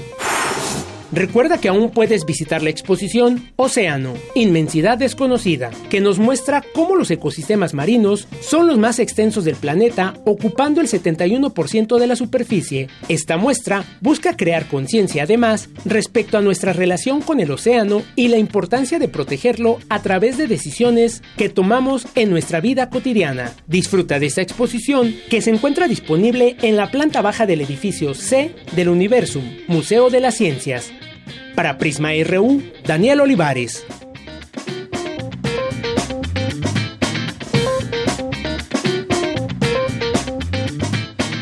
Estamos de regreso, dos de la tarde con seis minutos. Gracias por continuar en esta frecuencia 96.1 de FM y en www.radio.unam.mx. Es otra manera que nos pueden escuchar. Recuerden que mañana vamos a estar transmitiendo en vivo ahí desde el Palacio de la Autonomía, que se encuentra en Licenciado Primo Verdad número 2, en el Centro Histórico. Y habrá muchas cosas, muchas sorpresas. Ojalá que nos podamos saludar por ahí. Si ustedes están en el centro, dense una vuelta y visiten el Palacio de la Autonomía que nos ofrece, además de un eh, edificio extraordinario, hermoso y que ha tenido una larga historia, pues hay cosas que pueden encontrar como este bazar que ya nos invitaba Daniel, que estará a partir de mañana, se inaugura y durante el fin de semana está la exposición también de Leonardo da Vinci eh, y bueno, pues varias sorpresas que le tendremos el día de mañana. No se pierdan esa transmisión, síganla a través de la radio o si se dan una vuelta, pues pásenos a saludar eh, vamos a estar en el Salón Paraninfo ahí en el eh, Palacio de la Autonomía. Bien, pues eh, le mandamos muchos saludos a las personas que están por aquí haciéndose presentes en nuestras redes sociales. A Elena Extegoyen le mandamos saludos, Arturo AM, César Soto, eh, David García, Hernán Garza, que nos dice, ¿no será que el Atlántico Norte se enfría por el efecto del deshielo de Groenlandia y o el Polo Norte? Bueno, pues ya nos explicaba justamente el doctor sobre este tema tan interesante de por qué o cómo está subiendo la temperatura y esto qué significa, hacia dónde vamos, hacia dónde va el planeta y que tiene que ver la temperatura pues con el medio ambiente, cómo sentimos esa temperatura, pero también en los mares y qué indicativos, esos indicativos a qué se refieren. Bien, pues es un tema que se debe seguir platicando sin duda. HCA OIO también le mandamos saludos a Mercedes de la Vega, Alejandro Cardiel, listo para escuchar el noticiero, nos dice Abimael Hernández también, a Ike Tehuani le mandamos saludos, a Elena, a nuestros amigos de Editorial Enequén, Ileana Galloso, Víctor González, Mario Navarrete, le mandamos saludos, por supuesto, a Ricardo Navarrete, Diana Zaragoza y a todas las personas que aquí se van sumando. De verdad, a todos los leemos y nos, nos encanta que participen aquí con nosotros. Marco Fernández también, gracias por todos los, eh, los mensajes y los comentarios que también nos hace llegar. Eh, nos dice también Mario Navarrete, excelente programa de la radio universitaria a través de esta frecuencia, ya nos sintonizan. Muchas gracias Mario Navarrete Real, te mandamos muchos, muchos saludos. Bueno, lo seguimos leyendo y también tenemos aquí una información importante que darles a conocer a todos ustedes al inaugurar el primer encuentro de comisiones internas de equidad de género de la UNAM.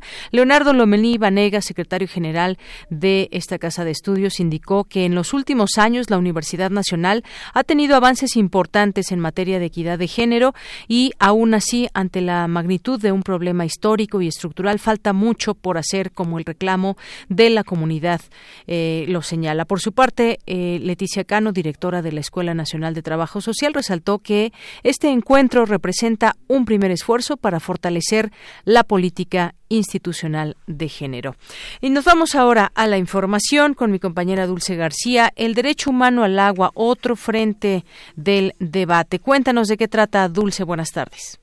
Deyanira, muy buenas tardes. A ti al auditorio de Prisma RU. La nueva cultura del cuidado del agua conlleva principios que la gente en general está dispuesta a asumir, pero que a quienes integran el Congreso de la Unión no les parece tan fácil. Así lo señaló el doctor David Barkin, profesor distinguido de la Universidad Autónoma Metropolitana, al participar en el seminario permanente Ecología Política y Estudios Socioambientales en donde dijo que uno de los principios es una nueva ética de servicio. Añadió que al gobierno se le ha hecho más sencillo culpar a la gente de los problemas del agua que asumir la responsabilidad de darles solución. Palabra ética también cae mal en el Congreso. Este, prioridades sociales, pues ellos tienen prioridades sociales muy claros, pero no son los de este salón. Participación y control social, ahí está muy claro la diferencia entre San Lázaro y aquí. Creo que es muy importante empezar aquí.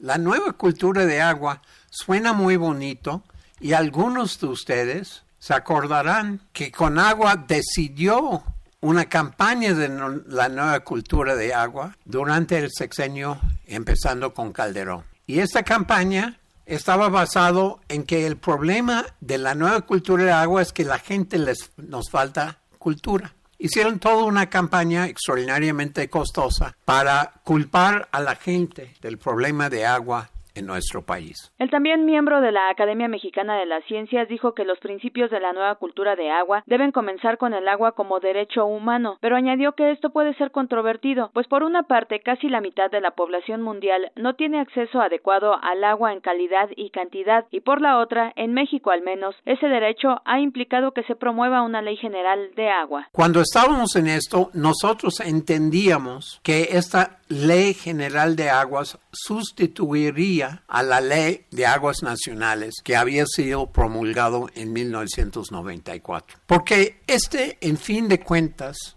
es el meollo del asunto que nos enfrenta hoy. Y es el debate de que hablan los organizadores de este, de este programa, otro frente del debate. Agua como derecho humano, muy importante esto. Usos sociales, escuelas. ¿Cuántas escuelas hoy no tienen agua adecuada? Hospitales, centros comunitarios. De Yanira Auditorio de Prisma RU, David Barking dijo que el desarrollo económico es actualmente el usuario mayoritario del agua en nuestro país y que se satisface a costa de otras prioridades de los principios de la cultura de agua que se promueve actualmente. Este es el reporte. Muy buenas tardes. Gracias, Dulce. Muy buenas tardes. Vamos ahora con mi compañera Cristina Godínez. El director del Instituto Politécnico Nacional inauguró la Expo Profesiográfica 2020. Adelante, Cristina. Hola, ¿qué tal, Deyanira? Un saludo para ti, para el auditorio de Prisma RU. Mario Alberto Rodríguez Casas, director general del IPN, señaló que a 84 años de la fundación del Poli, se esfuerzan por hacer frente a los retos de la cuarta revolución industrial o Industria 4.0, y con esta perspectiva han construido un modelo de educación media superior exitoso. Además, la institución que dirige se ha comprometido a impulsar y fortalecer los centros de estudios científicos y tecnológicos. Escuchemos a Mario Alberto Rodríguez Casas en la inauguración de la Expo Profesiográfica 2020. Este 15 de enero de 2020 es muy grato declarar inaugurada esta Expo Profesiográfica del nivel medio superior 2020 del Instituto Politécnico Nacional. Jóvenes, sean ustedes bienvenidos y convénzanse de que deben de ingresar a esta institución el Politécnico Nacional está atendiendo este año a más de 70.000 estudiantes de educación media superior, en 51 programas que ofrecen las 19 unidades académicas del Poli y que gracias a un proceso de reingeniería de los espacios educativos tuvieron la capacidad de brindar una oportunidad para estudiar a más de 28.000 nuevos estudiantes, 5.000 más que en el ciclo anterior. Para este 2020, en el Politécnico ofrecerán nuevas carreras como las ingenierías en sistemas energéticos y redes inteligentes, en inteligencia artificial y fotónica y algoritmia matemática, licenciaturas en ciencia de datos, movilidad urbana y negocios digitales. Además, iniciaron los trabajos para establecer un nuevo centro de estudios científicos y tecnológicos en Tecámac, Estado de México. Por último, Rodríguez Casas refirió que el Politécnico iniciará operaciones en la Unidad Profesional Interdisciplinaria de Ingeniería Campus Coahuila y la Unidad Profesional Interdisciplinaria de Ingeniería Campus Palenque. Asimismo, en la Ciudad de México ampliarán su oferta en materia energética con la Unidad Profesional Interdisciplinaria de Energía y Movilidad. Deyanira, este es mi reporte. Buenas tardes. Gracias, Cristina. Muy buenas tardes. Nos vamos ahora a las breves internacionales con Ruth Salazar. Internacional RU. El comisionado de la Oficina de Aduanas y Protección Fronteriza de Estados Unidos, Mac Morgan, pidió a migrantes centroamericanos no unirse a la caravana migrante que partió ayer desde San Pedro Sula, Honduras, hacia territorio norteamericano. Este jueves inició el juicio político contra el presidente Donald Trump en el Senado de Estados Unidos. El proceso comenzó con la lectura de los cargos por los cuales podría salir de la presidencia, la Cámara Baja, controlada por la oposición demócrata, convirtió así a Trump en el tercer mandatario de la historia de ese país en ser llevado a juicio político, luego de Andrew Johnson en 1868 y de Bill Clinton en 1998. Intensas lluvias acompañadas de tormentas eléctricas se precipitan hoy en las regiones australianas que han sufrido grandes incendios forestales, que han dejado un saldo de 28 personas fallecidas. Ahora la naturaleza podría ayudar a extinguir o generar severas inundaciones durante el próximo fin de semana una cifra récord de 45 millones de personas, fundamentalmente mujeres y niños, apenas ingiere algún alimento básico al día o incluso nada durante varios días seguidos en 16 países del sur de África. Estos son los datos con los que el Programa Mundial de Alimentos de la ONU alerta a los donantes internacionales para que aceleren las inversiones en la región. La Duma o Cámara Baja del Parlamento ruso aprobó hoy la candidatura de Mikhail Mishustin como nuevo primer ministro del país en sustitución de Dmitry Medvedev, cuyo gobierno dimitió ayer miércoles. Mijal es economista de 53 años y ejercía hasta ahora como jefe del Servicio Federal de Impuestos de Rusia, cargo que ocupó en 2010 y donde se ganó la fama de buen gestor y experto en la digitalización. El presidente de Perú, Martín Vizcarra, aseguró que no se presentará como candidato a las elecciones de 2021, como lo afirman parlamentarios opositores. El incremento de las pensiones en Chile es una de las demandas del estallido social que vive el país desde octubre pasado. Por ello, a partir de ahora las pensiones no irán solo a cuenta del ahorro personal de cada trabajador, como venía sucediendo, sino que habrá una parte de la cual se harán cargo las empresas, de acuerdo con el presidente Sebastián Piñera. Porque tu opinión es importante, síguenos en nuestras redes sociales, en Facebook como Prisma RU y en Twitter como arroba PrismaRU. Relatamos al mundo. Relatamos al mundo. Queremos escuchar tu voz. Nuestro teléfono en cabina es 55 36 43 39.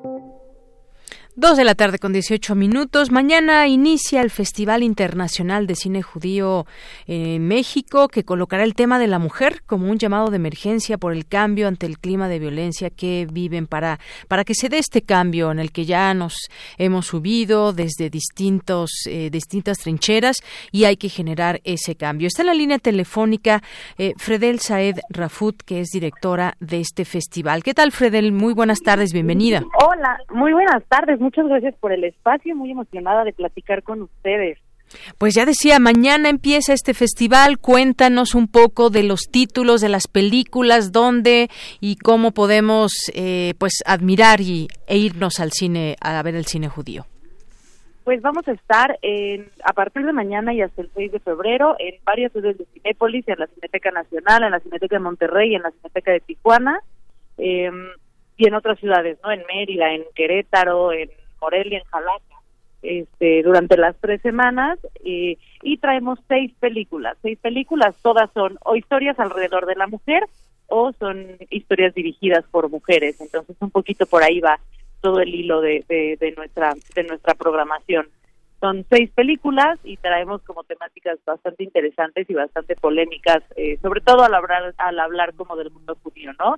Por ejemplo, tenemos una película que habla del aborto, una película que habla de, de una chica transexual, una película que habla de una niña menor de edad después de la guerra que se enamora de su padrastro, ¿no? Entonces, pues nos gusta, nos gusta la polémica y, y, y, así como dices, sí estamos completamente sumándonos al, al grito al alto a la violencia de género, es por eso que decidimos dedicar esta, esta edición a la mujer. Así es, historias que, que, inspiran, historias que se comparten a través del cine y que por supuesto eh, nos llegan también a las mujeres, a toda la sociedad. Eh, se propone en esta ocasión esta reflexión también sobre su posición a nivel latinoamericano y la urgencia del cambio. Yo decía, estamos en un momento importante donde se están dando eh, movimientos también por parte de las mujeres y se está viendo todas estas posibilidades desde donde sea para tratar de terminar con esa violencia que hay, violencia de género, violencia física, psicológica, y se suma este festival justamente. Es una, una reflexión que podemos también destacar de todo esto, Fredel.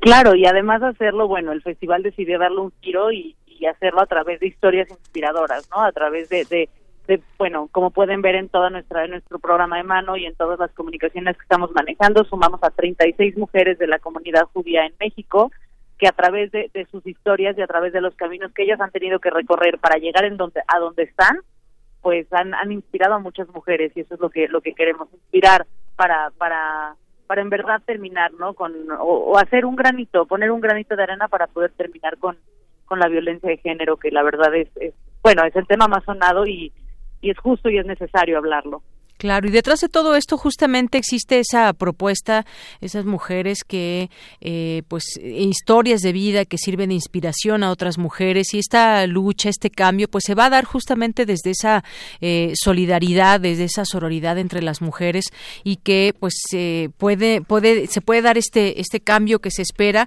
pero sobre todo, pues, el cine nos permite esa, esa posibilidad. Fredel, nos decías de estos días que va a estar en distintas eh, sedes.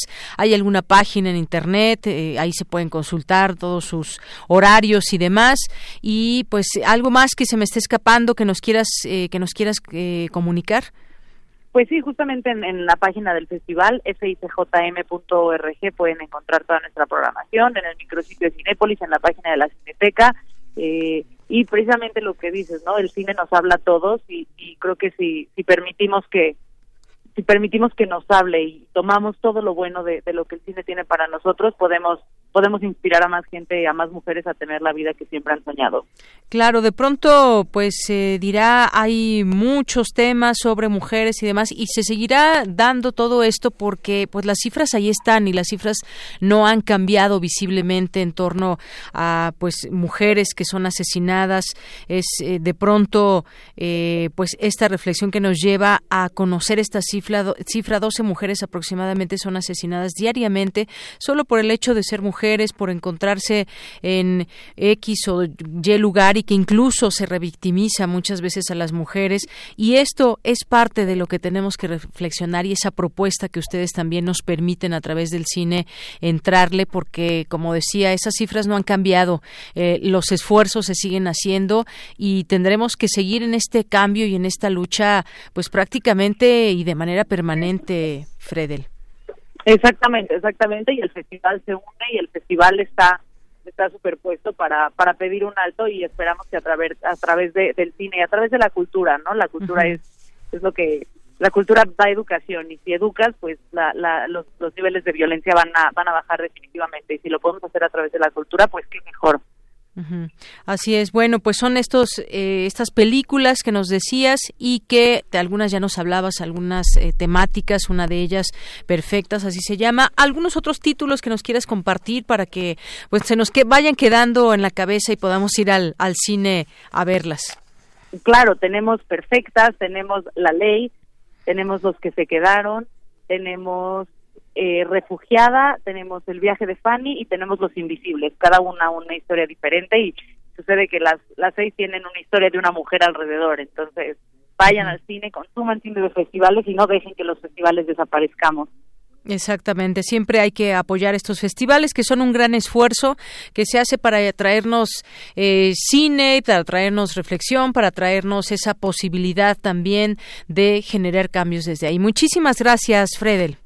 Muchísimas gracias a ti por el espacio y, y pues pues muy bonita tarde. Igualmente para ti, hasta luego. Bye. Muy buenas tardes. Fredel Saed Rafut, que es directora del festival. Recuerden, empieza mañana, 17 de enero al 6 de febrero, este décimo séptimo Festival Internacional de Cine Judío en México, que coloca el tema de la mujer al centro y que se estará exhibiendo en distintas sedes que ya pueden ustedes encontrar a través de la página justamente del festival. Continuamos.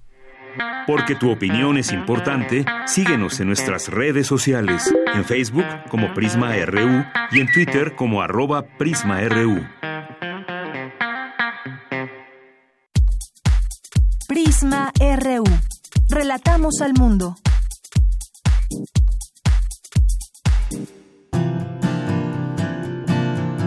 Gaceta UNAM.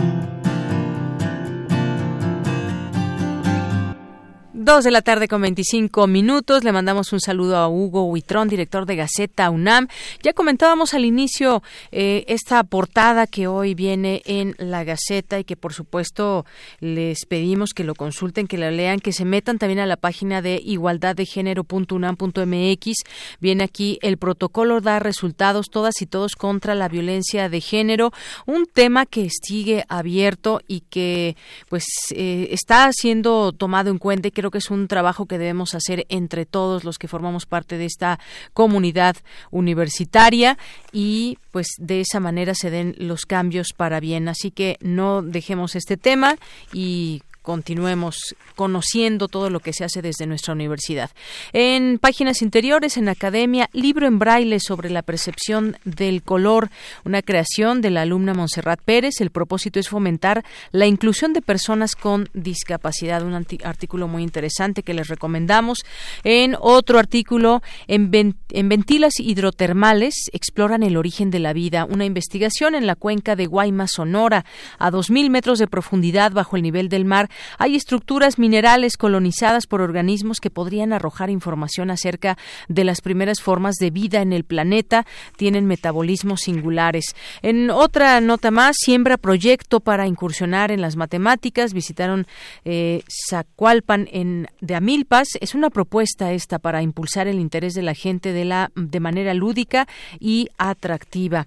En otro tema, hay diversas propuestas teóricas del movimiento feminista. Concibe el poder diferente al patriarcado anula la dimensión jerárquica y da paso a un enfoque más horizontal, dice Lucero Lara de la Facultad de Ciencias Políticas y Sociales de la UNAM, que se suma también a todas estas, estas discusiones. Dice aquí, la marea verde que se vive actualmente es la reivindicación del feminismo radical de los años 70. Por supuesto, este artículo no lo dejen pasar. Otro más, la obesidad ligada al calentamiento global, así como lo escuchamos, muy, eh, muy cara desde un enfoque ecológico para alimentar a una sola persona, hay que generar una enorme cantidad de energía por el hiperconsumo de alimentos, cuya tercera parte se echa a perder. Hay una conexión entre cambio climático, deforestación y maltrato del planeta. También muy interesantes datos que se dan a conocer en este artículo. Eh, también un informe de la ONU, de acuerdo con el informe Panorama de la Seguridad Alimentaria y Nutricional 2019 de la ONU, la prevalencia de la obesidad en adultos en América Latina y el Caribe se ha triplicado desde 1970 como consecuencia de un cambio en la alimentación con un mayor consumo de comida rápida y ultraprocesada. Y eso pues nos trae sabemos muchas enfermedades eh, cáncer diabetes, hipertensión, entre otras. Em, cumple el Popocatépetl 25 años de actividad eruptiva reciente. Expertos revisan el impacto de Goyo. Su estudio ha marcado cambios en el país y ha evidenciado el efecto de conocimiento científico en beneficio de la sociedad. Ayer hablábamos ampliamente de este tema con nuestra compañera Virginia Sánchez, que nos tenía pues todo el detalle de lo que se dio a conocer el día de ayer. En otro tema, animales muertos en Australia, un séptimo de la población humana prevén cambios en las cadenas alimenticias, severo impacto a la salud y cambio en el clima global, algunas de las consecuencias de los incendios, dicen expertos del Instituto de Ecología de la Facultad de Medicina Veterinaria y Zootecnia, que también les platicábamos a detalle aquí en Prisma RU. En comunidad, alumnos de Derecho sobresalen en competencias internacionales, Grupo de Química gana el premio BLIS 2019, crece el proyecto de recintos bibliotecarios comunitarios en Oaxaca, reconocimiento a la FESA Catlán, en Cultura, la identidad oficial de la mujer indígena, una muestra en el CSU Tlatelolco, la instalación de Yutzil Cruz exhibe el racismo surgido de la pigmentocracia. En otro tema, Mediateca Danza UNAM, espacio virtual de consulta, se presentará el 20 de enero y estarán disponibles videos, fotografías, programas de mano y otros materiales en mediatecadanzaunam.mx. Así que bueno, pues esto es parte de lo que hoy contiene la Gaceta UNAM entre sus páginas. Continuamos. Porque tu opinión es importante, síguenos en nuestras redes sociales, en Facebook como Prisma RU y en Twitter como arroba PrismaRU. Relatamos al mundo. Relatamos al mundo. Queremos escuchar tu voz. Nuestro teléfono en cabina es 55 36 43 39. Prisma RU. Relatamos al mundo.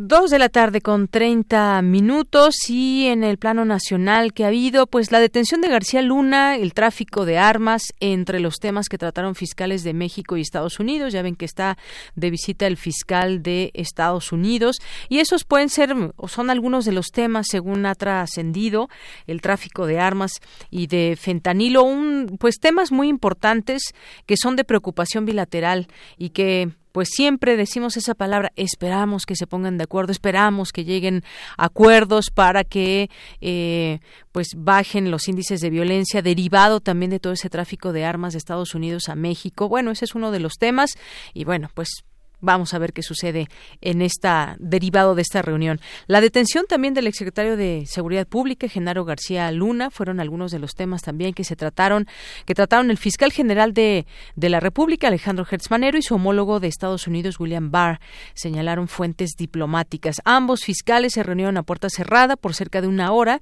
en las instalaciones de la Fiscalía General de la República, ahí en la glorieta de insurgentes. De acuerdo con las fuentes consultadas, dice este medio, el Universal, los funcionarios se comprometieron a reforzar la cooperación para frenar el tráfico de armas a México y combatir el tránsito de fentanilo a los Estados Unidos. Una preocupación del vecino país por las miles de muertes que ha provocado esta droga sintética. El fiscal norteamericano llegó después de las 11 de la mañana a esta sede, salió después de la media del mediodía, escoltado por elementos de la embajada de Estados Unidos en México y por la policía federal. Pues seguramente va a ser uno de los temas para mañana en la mañanera y ya nos enteraremos quizás un poco más a detalle cuáles fueron los acuerdos de esta reunión. Y por otra parte, pues como les comentábamos, el Senado de Estados Unidos aprueba por mayoría el TEMEC entre eh, el, el tratado comercial entre México, Estados Unidos y Canadá. El TEMEC fue aprobado por el Senado estadounidense. Con ello, pues se finaliza su costoso periplo de por el legislativo de la Unión Americana que retrasó y obligó a generar y a renegociar pues entre las partes los acuerdos y que ya está en un solo paso de su total ratificación e implementación. Ya está ya se está un paso. Sí ha costado sus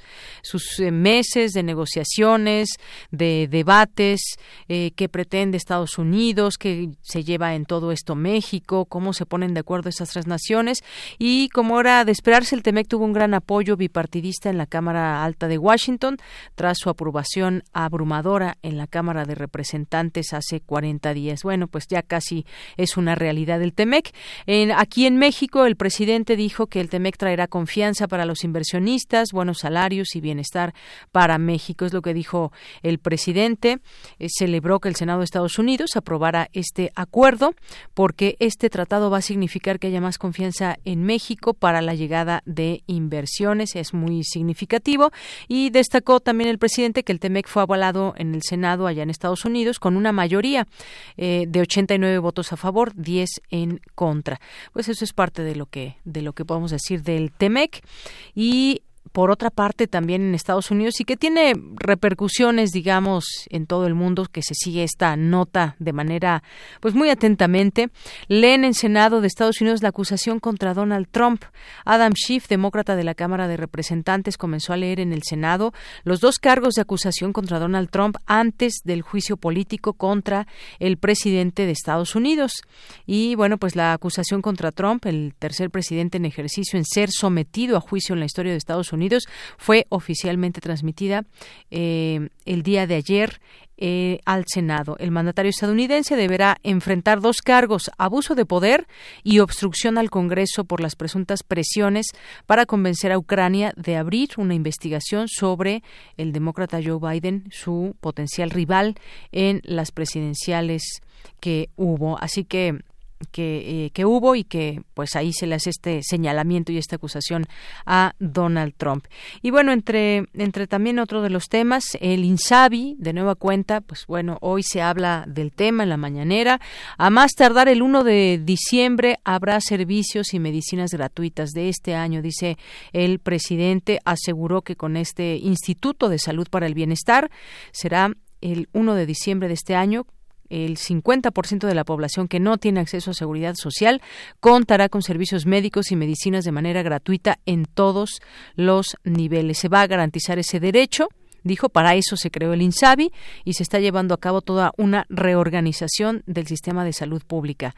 Bueno, pues esa reorganización continúa y pues esto se tendrá ya de manera completa hasta el 1 de diciembre, este mismo año, pero a finales, es decir, todo este año se llevará a cabo esta reorganización para que a final de cuentas, pues la población que no tiene seguridad social pueda acceder a ella y tenga y goce de este servicio de manera gratuita. Durante la conferencia de la mañana estuvo acompañado de su gabinete de salud y recordó que el 50% de la población en el país no cuenta con seguridad social. Bueno, pues algo que estará muy vigilado completamente en este sentido y que pues quizás eh, entre muchos de los críticos y las personas también que están de alguna manera pues padeciendo aún la no gratuidad de los servicios han señalado eh, pues al Insabi como pues toda esa reorganización como un retraso en todo esto, pero el 1 de diciembre estaría listo para la población este INSABI. Porque tu opinión es importante, síguenos en nuestras redes sociales, en Facebook como Prisma RU y en Twitter como arroba PrismaRU.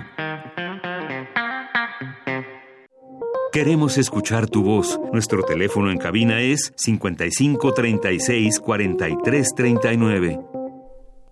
Bien, continuamos dos de la tarde con 37 minutos y vamos a escuchar a continuación parte de una entrevista que se le realizó al cineasta Juan Mora Catlet por parte de Radio Praga Internacional y que quisimos sacar un extracto para que ustedes la escuchen. Él fue recientemente eh, premiado eh, y bueno, pues es considerado como el mejor maestro del mundo del cine. Así que vamos a escucharla.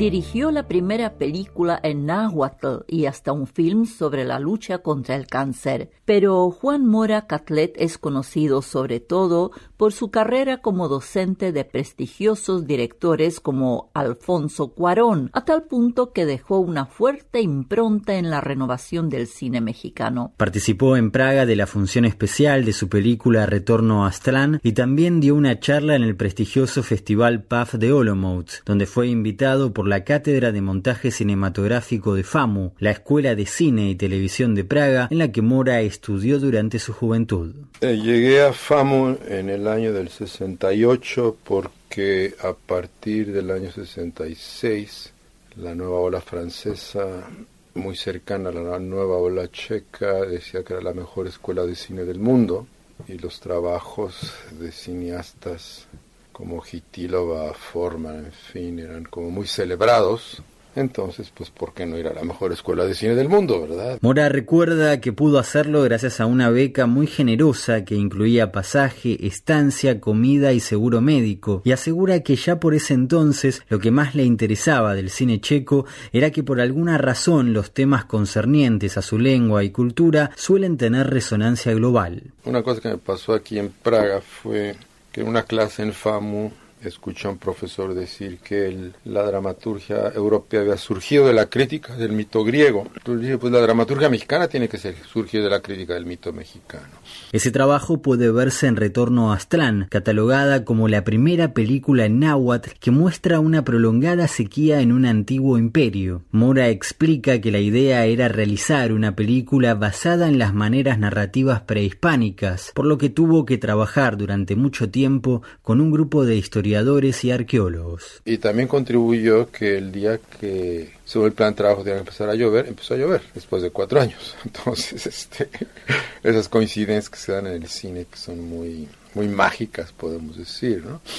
Entonces, este, yo creo que conté con el favor de los dioses prehispánicos. Con o sin ayuda divina, Mora aclara que el asunto del idioma fue una de las grandes dificultades que tuvieron que superar. El náhuatl, antes de la llegada de los españoles, era la lengua franca de los pueblos de Mesoamérica. Cuando se impuso el español, el náhuatl se siguió hablando en algunas comunidades, pero lógicamente fue teniendo distintos cambios porque los idiomas evolucionan. Aunque Retorno a Aztlán es una de sus películas más destacadas, su originalidad no es ninguna excepción en la obra de Mora, su carrera cinematográfica se caracteriza, de hecho, por esas exploraciones que parecen ir tensando los límites del séptimo arte. Pues es que yo pienso que el cine es como un teclado de un piano. De un lado tenemos lo que se llama ficción, del otro lado tenemos lo que se llama documental. Es el mismo piano y en medio tenemos una serie de escalas que no usamos. Entonces, el cine es muy joven, poco más de 100 años. ¿Por qué vamos a decir que ya está todo visto y todo hecho y que ya los géneros cinematográficos son inamovibles? eso lo entiendo que es en la música, y puedo decir, bueno, en la música barroca, y la música medieval, el canto gregoriano. Pero además de sus originales propuestas a la hora de hacer cine, Juan Mora se destaca también por sus dotes de formador. Tuvo entre sus alumnos a los más prestigiosos directores mexicanos de la actualidad, como por ejemplo Alfonso Cuarón, el realizador de Gravedad y Roma.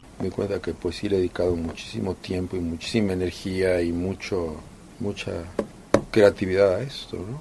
Y este y que realmente las películas las he hecho un poco como una pues una vía de investigación que está ligada con la enseñanza. Actualmente Juan Mora Catlet sigue dando teoría del montaje en la Escuela Nacional de Artes Cinematográficas de México. En esa materia repasa la historia del cine desde sus comienzos más remotos y les hace ver a sus alumnos que las películas básicamente están compuestas de luz y sombra. Es así que uno de los renovadores del cine mexicano agradece al día de hoy la importante formación que tuvo en Chequia y explica que hubo sobre todo una idea fundamental que aprendió en Praga y que en cierta forma sigue aplicando al día de hoy. Sí, había una idea que saqué de acá, que era la relación más estrecha entre el cine y la música que entre el cine y la literatura. La misma carrera se llama composición de montaje, composición como compositor musical. Mora asegura que esa familiaridad del cine con la música es propia de Praga y él, como un verdadero puente entre ambas culturas, la fue propagando a los cineastas mexicanos más importantes de la actualidad.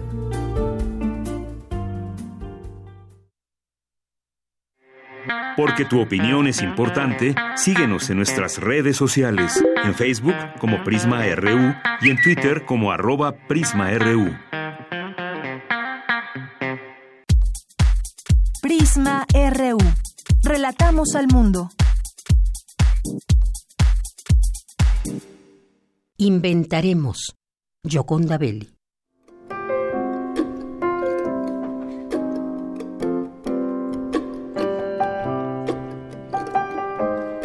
Inventaremos nuestro propio idioma, mi amor, y se nos crecerán los ojos.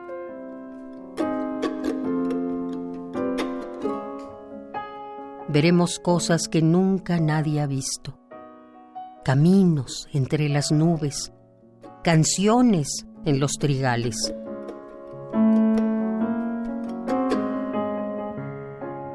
Le veremos las enaguas al viento, le veremos en las bocas con que besa el agua. Andaremos sueltos.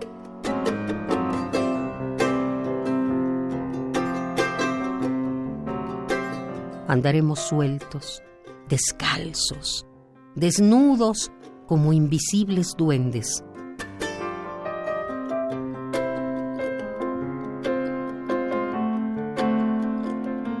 Llenaremos de palabras y risa las paredes del mundo mientras vamos vertiendo el amor de nuestros cuerpos. Mientras vamos gorgoreando, aguablando, chorreándonos como las fuentes.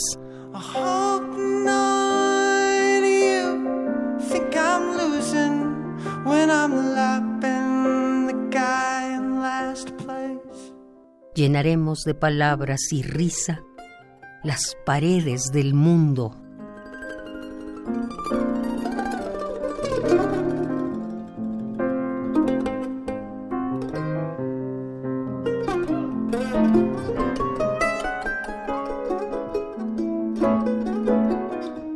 Inventaremos Joconda Belli.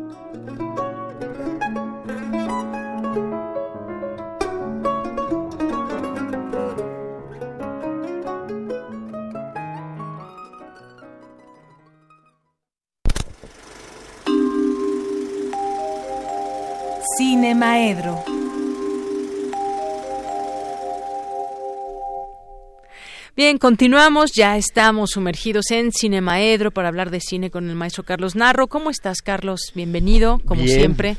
Gusto Aquí saludarte. Corriendo, pero bueno, corriendo porque nos vamos el martes a, al Festival Internacional de Cine de Rotterdam y entonces Maravilloso. Nos Estamos- tendrás que platicar después todo. espero que sí.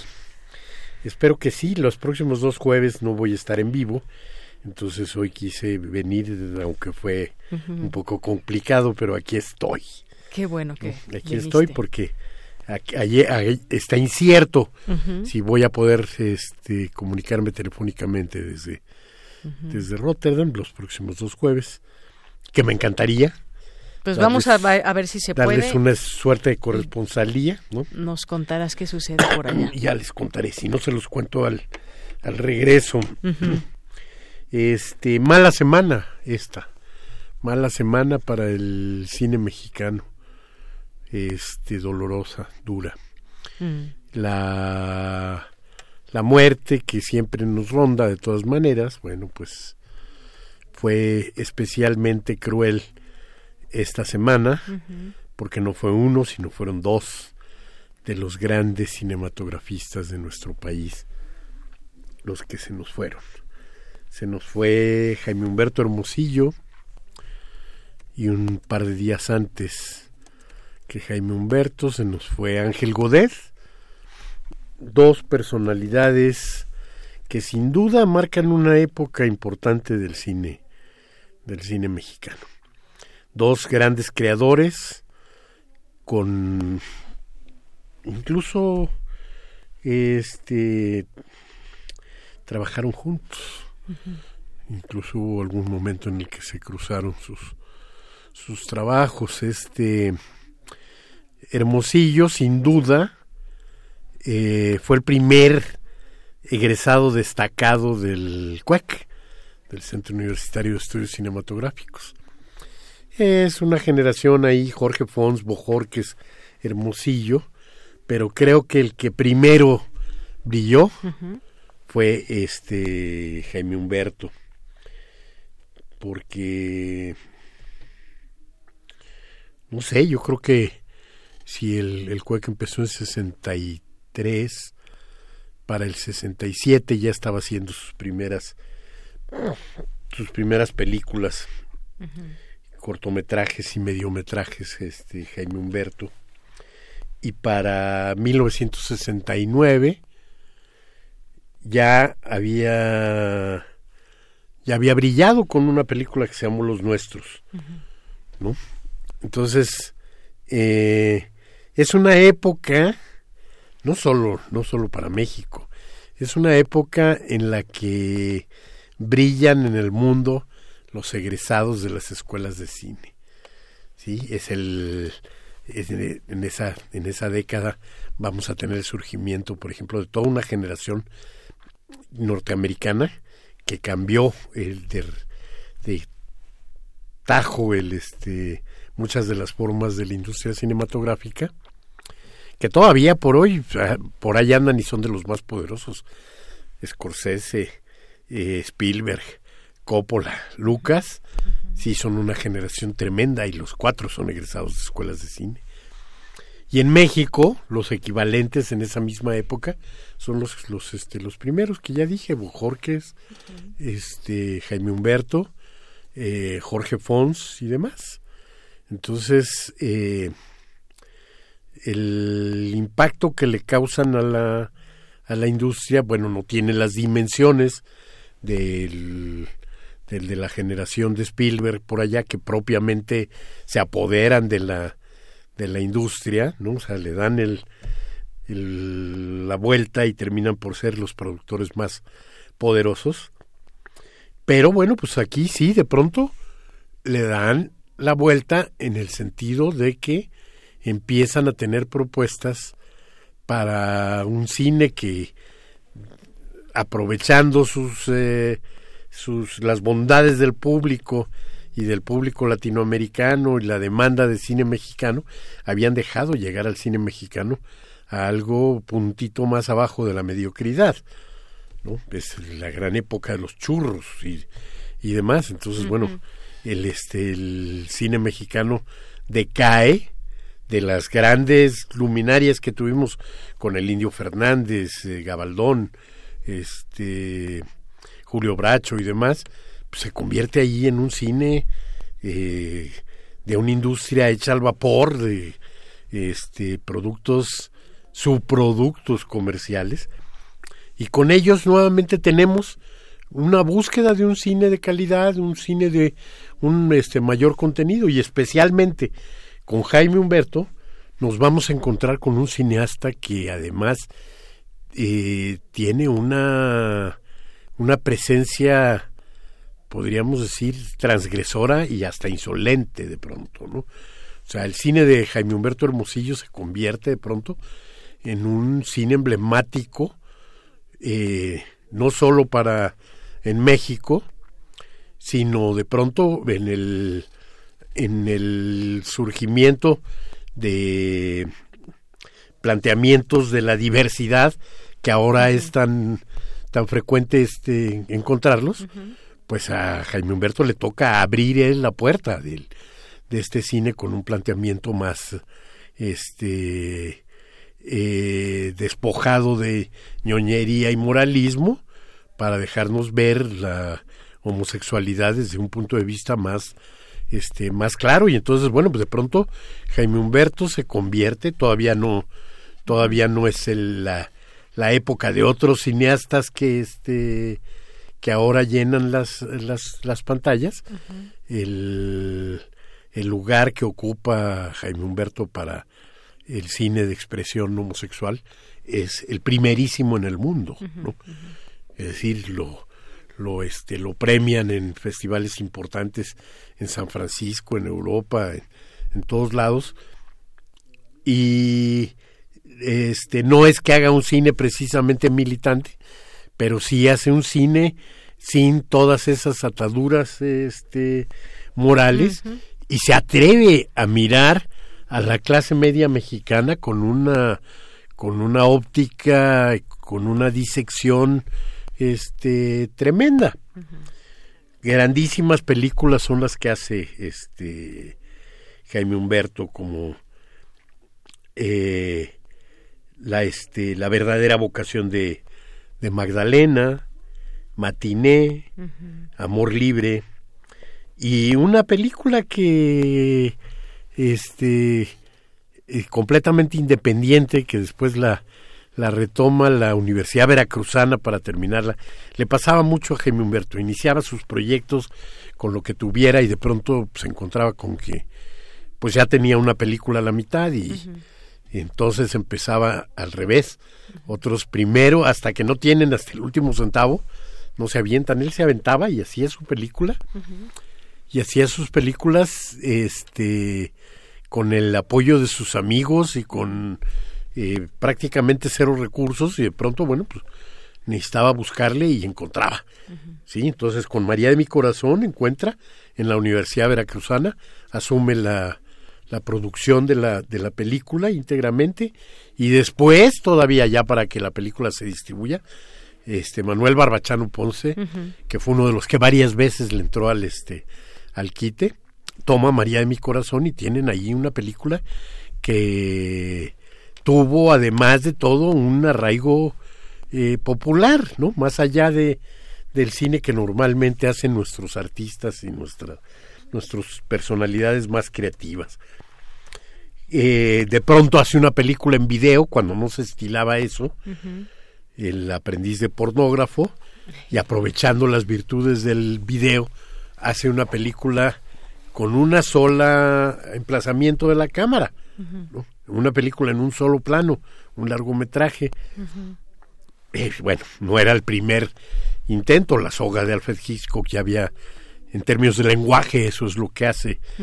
Pero bueno, desde los inicios del cine, los hermanos Lumière todas son de una sola toma.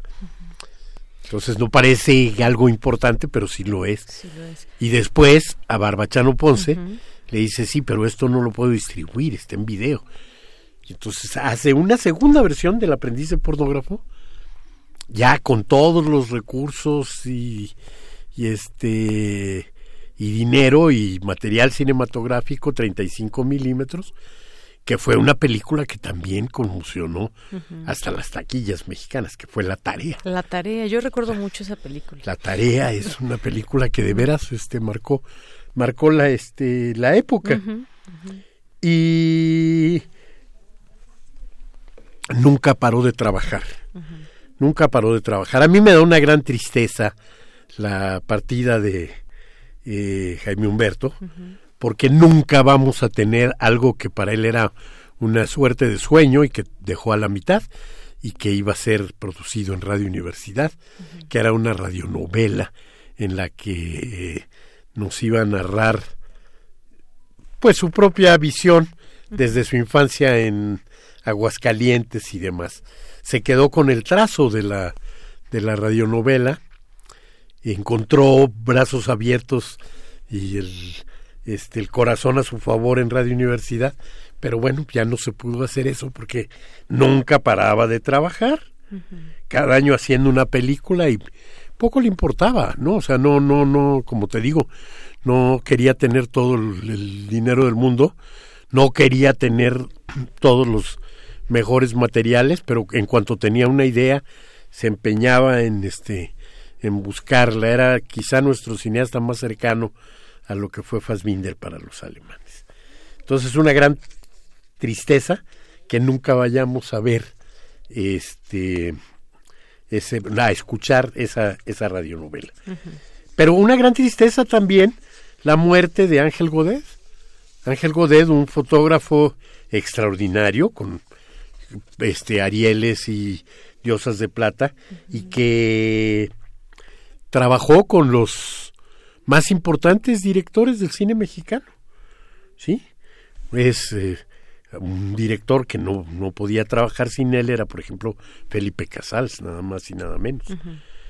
Pero eh, con él trabajaron o le pidieron trabajar este Ripstein, el propio Hermosillo, este eh, José Luis García Gras, eh, barroco Paul Leduc y entraba en los proyectos más este insólitos también los proyectos de mucha búsqueda no entre ellos por ejemplo con este eh, Paul Leduc la película que seguramente fue o de las primeras que, el, que le dio gran notoriedad fue Frida naturaleza viva.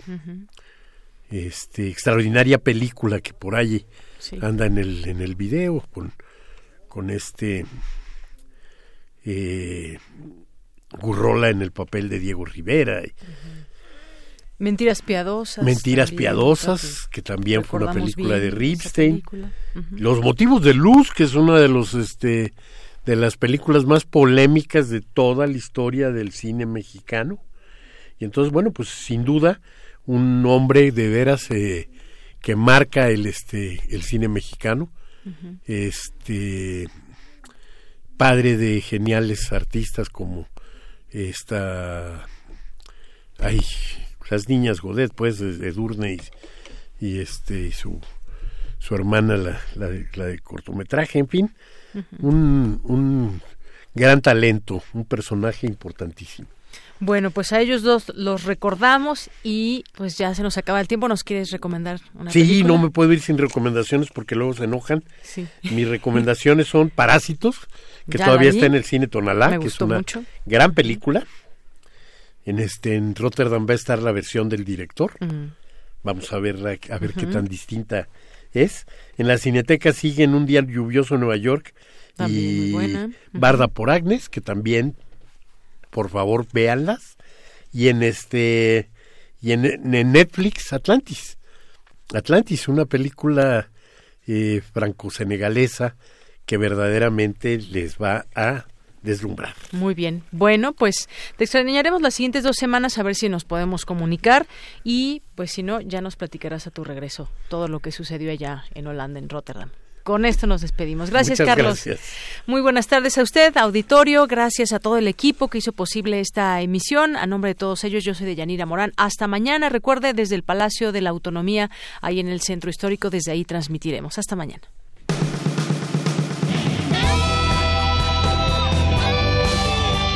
Prisma RU. Relatamos al mundo.